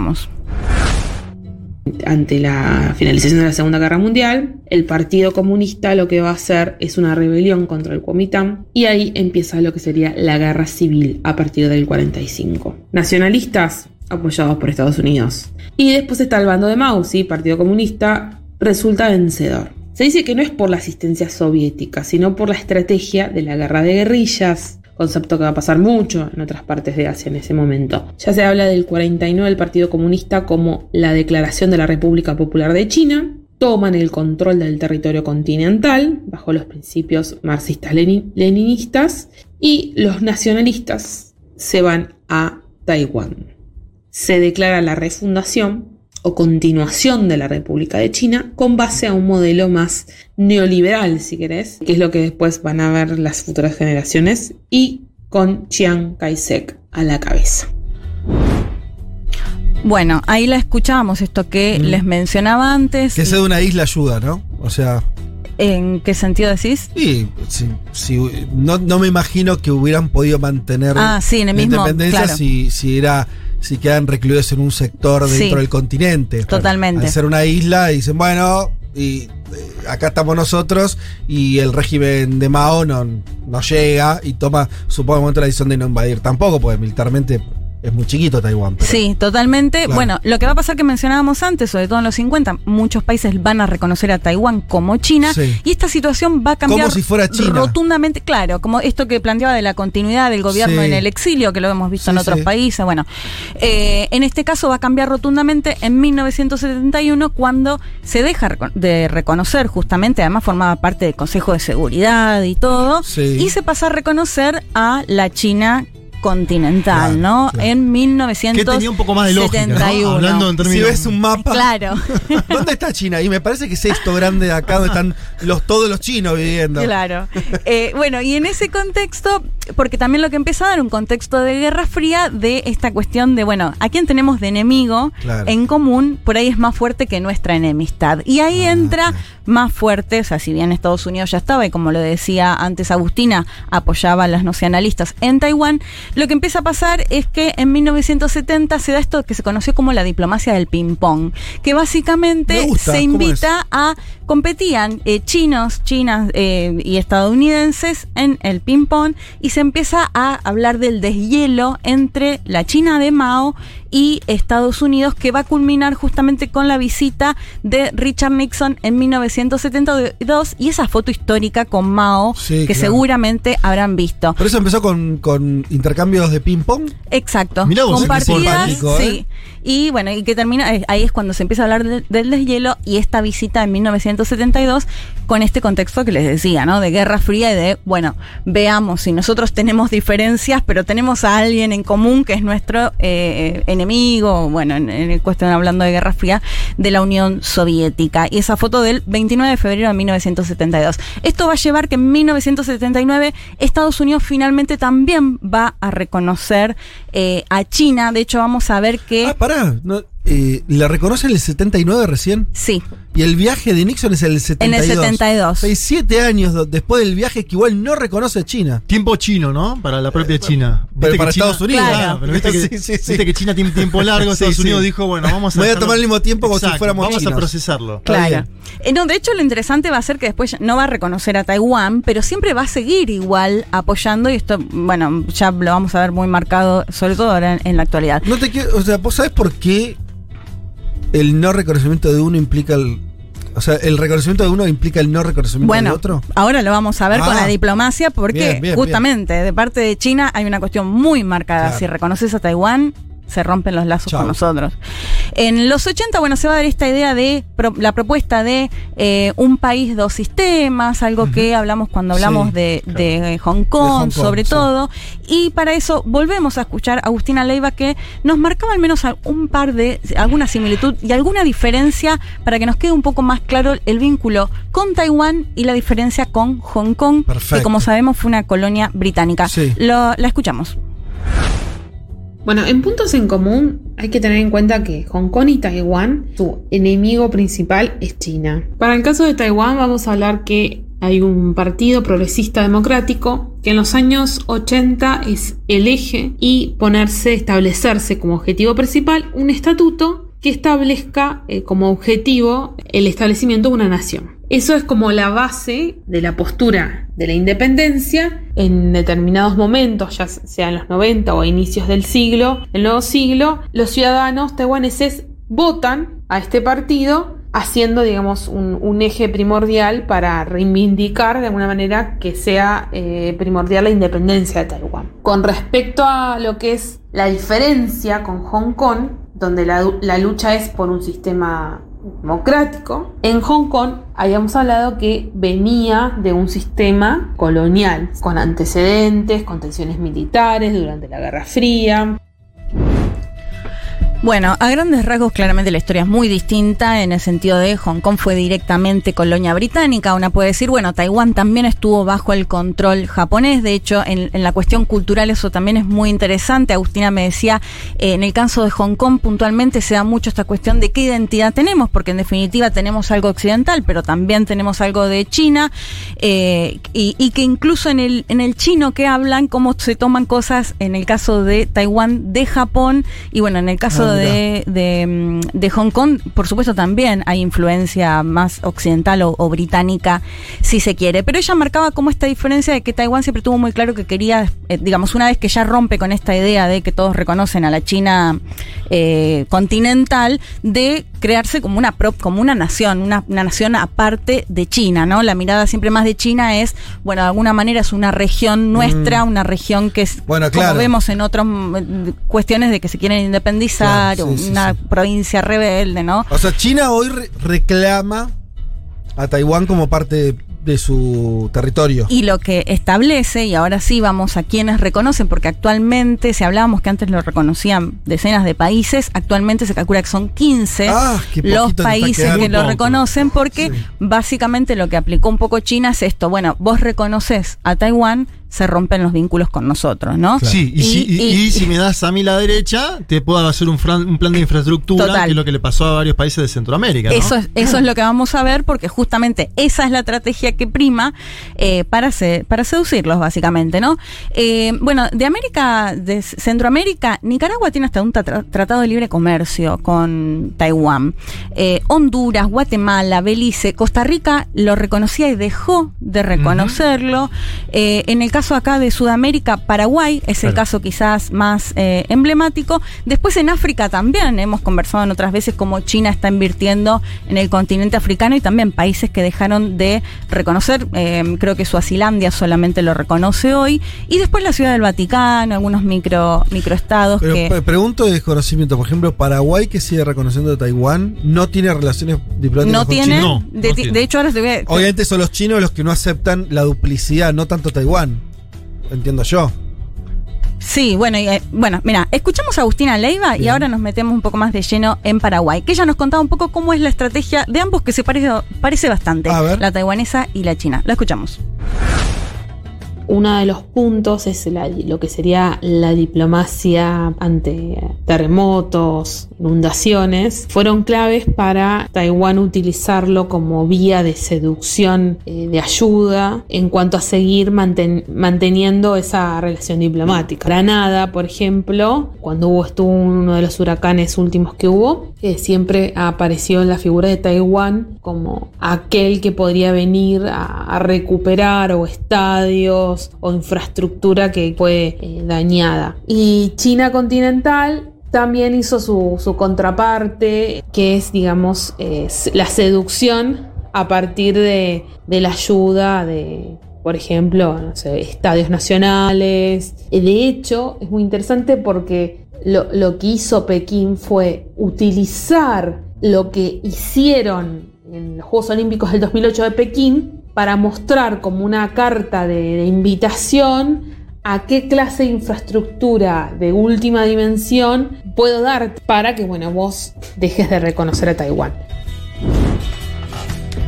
Bueno, los dos intentando Sí. seducir a través de, bueno, lo que comentaba Taiwán, sobre todo para explicar lo que pasa en Centroamérica, o que había tanto reconocimiento en Centroamérica, golpeado por eh, cuestiones climáticas, bueno, nosotros somos los que te podemos brindar infraestructura. Y a su vez China también, esto que decía de los Juegos Olímpicos, esta idea de vamos y te construimos un estadio, es el caso, por ejemplo, de Costa Rica, que lo mencionábamos antes. Y en el caso de Paraguay es interesante porque el reconocimiento a Taiwán se da en esta época que les mencionaba antes, después de la Segunda Guerra, lo va a mantener y va a volver muy fuertemente en el contexto de pandemia y lo que hablábamos también de las diplomacias de las mascarillas por parte de sí. China.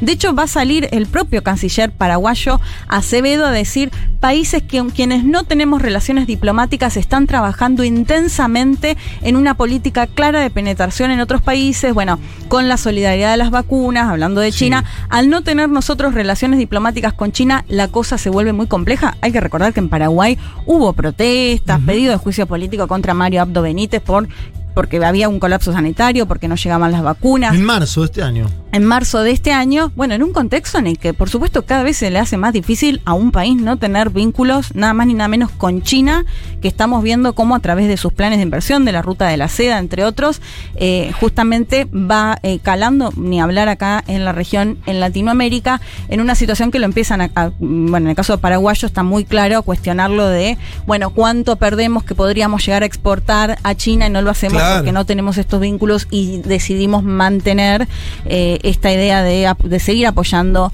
a Taiwán cuando la realidad, además, lo que pasó con Taiwán también es que fue quedando un poco fuera de organismos internacionales, porque lo que se empieza a dar es eso. Pero además, o Leti, a reconoces- Taiwán, Taiwán tuvo la mala suerte de que China se convirtió en la segunda potencia del mundo. Sí. Hace 40 años, bueno, era otra cosa, ¿no? Era. eh, Incluso era otro partido comunista contra el cual peleaba Taiwán, ¿no? Eh, También. digo, no- pero ahora quedó en un lugar que solamente me parece una cuestión de Sí, tiempo. opacadísimo, digamos. Ya está. Ahora, ¿cómo, cómo sigue eso? ¿Cómo, eh, porque esa dinámica que vos contás, cada vez menos países lo reconocen, China cada vez más importante, China Sí. poniendo condiciones a organismos internacionales, a otros países. ¿Qué, qué, qué, qué maniobra, qué, qué posible maniobra puede tener Taiwán? Bueno, muy brevemente, en los 90 Taiwán eh, termina con esta idea de querer, mm, esto que decíamos, ¿no? De la pelea por quién es China. Sí. Y a su vez lo que empieza a pasar, bueno, tiene todo un, un periodo, va, va- va a tener una ley marcial desde el momento en el que se va el gobierno a Taiwán hasta eh, los 80, no me acuerdo ahora exacto, 70 y pico. eh, y después sí se va a empezar a dar un periodo más fuerte de democratización y a su vez de un crecimiento econ- económico también muy grande por parte de Taiwán en, bueno, las cuestiones eh, tecnológicas, financieras. También, de hecho, va a ser parte de los países con- junto con Singapur, con Hong Kong y demás, eh, que van a crecer exponencial, exponencialmente. Y lo que va a empezar a pasar también es que va a establecer un vínculo comercial con China muy Claro. fuerte. Mirá. Entonces ahí eh, empieza esta lógica como, bueno, ¿qué, qué prima en definitiva? Esta idea, porque además también eh, con la amenaza de China de si ustedes declaran la independencia podemos responder de forma no pacífica, Ah, ¿no? Y esto es el, el temor que se genera con esta tensión que se da. ¿Qué es lo que dice? Porque, paran, está diciendo algo, o sea, ¿cómo declarar la independencia? Claro, como si continúan con esta lógica así eh, fuerte o que puede llegar a complicar, digamos, algún lazo con China, China puede llegar a responder, digamos, si hay algo que no le... que- No, no, está bien, pero vos decís declarar la independencia porque entonces formalmente, claro, Taiwán es China. Sí, tiene autonomía, pero de alguna manera... Ahora eh, lo y los propios taiwaneses no, no dicen esto es un país distinto. no, sí, ellos se consideran una Claro. nación aparte. ¿Ah, sí? Sí, sí. Ok. Pero China no lo ve así. O sea, para China es parte de su territorio, responde a su territorio, y si avanzan, digamos, en algunas medidas, bueno, puede, eh, existe la, la, respuesta, digamos, que no sea de forma pacífica, que esto es lo que te dicen desde Taiwán, en este contexto en el que te decía, de los aviones, de hacer el Mm, énfasis sí. en lo que invierte China en, en su ejército. Sí, sí. lo- un, un apunte para, para meterlo con la cuestión de ahora. Lo que, lo que pasó esta semana, entre otras cosas, eh, hubo una declaración muy fuerte del ministro de Defensa. Eh, diciendo básicamente que China va a ser plenamente capaz de invadir la isla en Claro. 2025. ¿No? Un poco un llamado de la comunidad internacional de que pongan los ojos ahí, por más de que ya los ojos están puestos ahí hace varios años, Sí. pero con esta idea de que China está en condiciones no solamente de hacerlo, sino que tiene el interés de avanzar con la reunificación en este momento, a lo que uno podría pensar como ¿Y qué Como dice también China? Que Estados Unidos está detrás de esto, porque desde el momento que Estados Unidos reconoce igual a China, siempre siguió apoyando, de hecho Claro. se había establecido durante el gobierno de Jimmy Carter una especie de, si bien no te reconozco, tenemos la, la forma de relacionarnos y esto va a continuar de esta manera, por eso es que China le dice, bueno, detrás de todo esto sigue estando Estados Unidos. ¿Qué dicen desde Taiwán? Bueno, no conviene que esto escale, porque además también esto puede complicar a toda una región de crecimiento, una región, bueno, com- completamente importante y donde decíamos que se está trasladando justamente esta disputa entre Estados Unidos y China, eh, bueno, en este caso en Taiwán, que veremos qué, qué pasa en los próximos días, porque la verdad es que es bastante amenazante la imagen, Sí. como le decíamos antes, de los aviones sobrevolando Taiwán y bueno, lo que comentaba Juan recién de, de la posibilidad directamente de, de tomarlo. Eh, nos cuenta alguien que dice, tuve una compañía taiwanesa en un intercambio que se ofendía fuertemente si decías que era de China. Claro. Y de hecho, hoy 10 de octubre Sí. es el Día Nacional de Taiwán y había todo un tema de que no lo iban a celebrar justamente en este contexto de tensión con la China continental.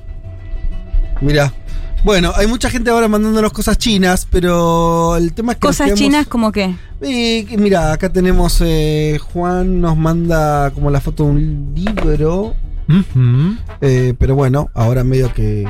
Hay un- una peli les recomiendo. El. City of Sadness. Eh, City of de- Es de Sadness. 1989 y retrata el momento en el que eh, Japón deja el control en Taiwán y es bien interesante la mirada que se observa porque hay que decir que cuando se fue el gobierno a eh, Taiwán fueron también casi un millón de, de chinos y chinas que vivían en, la, en, digamos en territorio continental y cómo es la mirada desde Taiwán eh, es muy es muy interesante es una peli larga pero si tienen tiempo hoy domingo ¿Título de este vuelta? clima ¿Título? A City of Das- Sadness Sadness.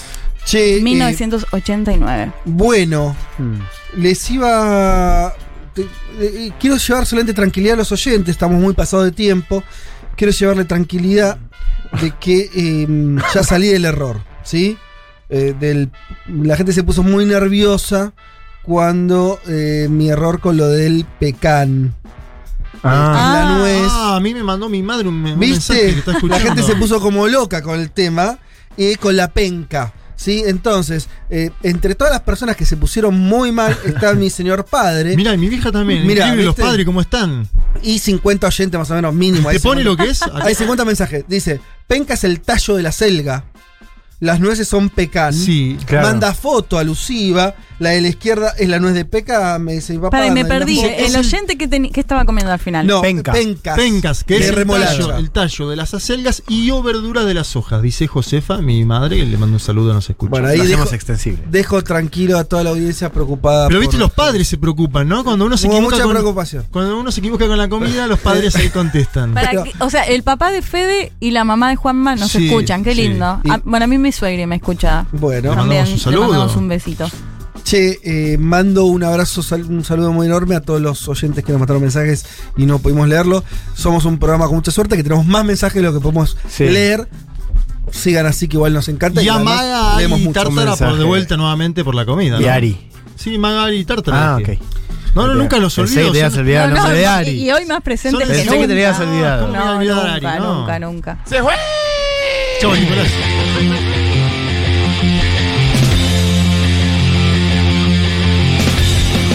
Eh, señoras y señores, eh, muchas tardes y buenas gracias. Bueno, muy bien. Hemos terminado este programa por un poco de retraso. Disculpa, pero se nos fue eh, un poquito. Creo que valió la pena. Saludamos, por supuesto, la puesta en el- aire de Marcelo Areces, la producción de Natalia Espósito y esta mesa, que no sé si tiene algo más para agregar o solamente despedirse, ir a vegetar lo que queda este domingo. Por lo menos es lo que yo pienso hacer. No querés que, no querés que aportemos mucho más, ustedes. ya. Aporten, aporten, pero No, que sea no, rápido. Yo te voy a decir. Nadie quiere saludar a nadie. Ya estamos. No, a las oyentes que hoy nos mandaron la comida se ganaron el cielo. Bien. Y los que no mandaron comida, ¿eh? Se lo pueden ganar en adelante. Tienen Sí, unos cuantos domingos todavía. Vamos a decir, lo, lo vamos a anunciar el domingo que viene, con esto sí me despido. Ah, El sí, domingo sí, sí, que sí, viene sí. vamos a anunciar Uy, uy, uy. el lugar Sí, Uh, en el que vamos a hacer la transmisión del programa que podemos adelantar. sí. Va a ser el domingo que viene, ¿no? El otro. Estamos Ajá. hablando de domingo 22 de octubre. Va a haber transmisión de este programa desde un lugar. ¿Es 22 o 24? Sí, 24 me parece, ¿eh? 24 me parece. Bueno, ¿viste? Ahí Ya recibimos está. todo. No, pues también porque dijimos, tiramos el domingo 22 como venga, para, pecan. para crear ahí conmoción. 24, 24. 24 de octubre. Sí. Entonces, 24 de octubre, transmisión de Un Mundo de Sensaciones, edición especial con público, Sí. en un lugar donde vas a poder además comer, tomarte Ah, una ah, ah, cervecita. ah, ah, ah. Bailar Ah. un poquito, ¿por qué no? Vamos a dar todos los detalles el domingo que viene. Pero ya, oyentes, sobre todo los que, Agéndatelo, están, agéndatelo. los que están cerca, no los que nos escuchan desde una isla griega, lamentablemente, Claro. pero los que Bueno, si viven quiere venir el amigo. en el por AMBA. ahí se puede hacer algo para que nos vean ese Bueno. día. Eh, eso, sépalo. De acá nos despedimos, le mandamos un saludo enorme a todo el mundo, que tengan un buen domingo.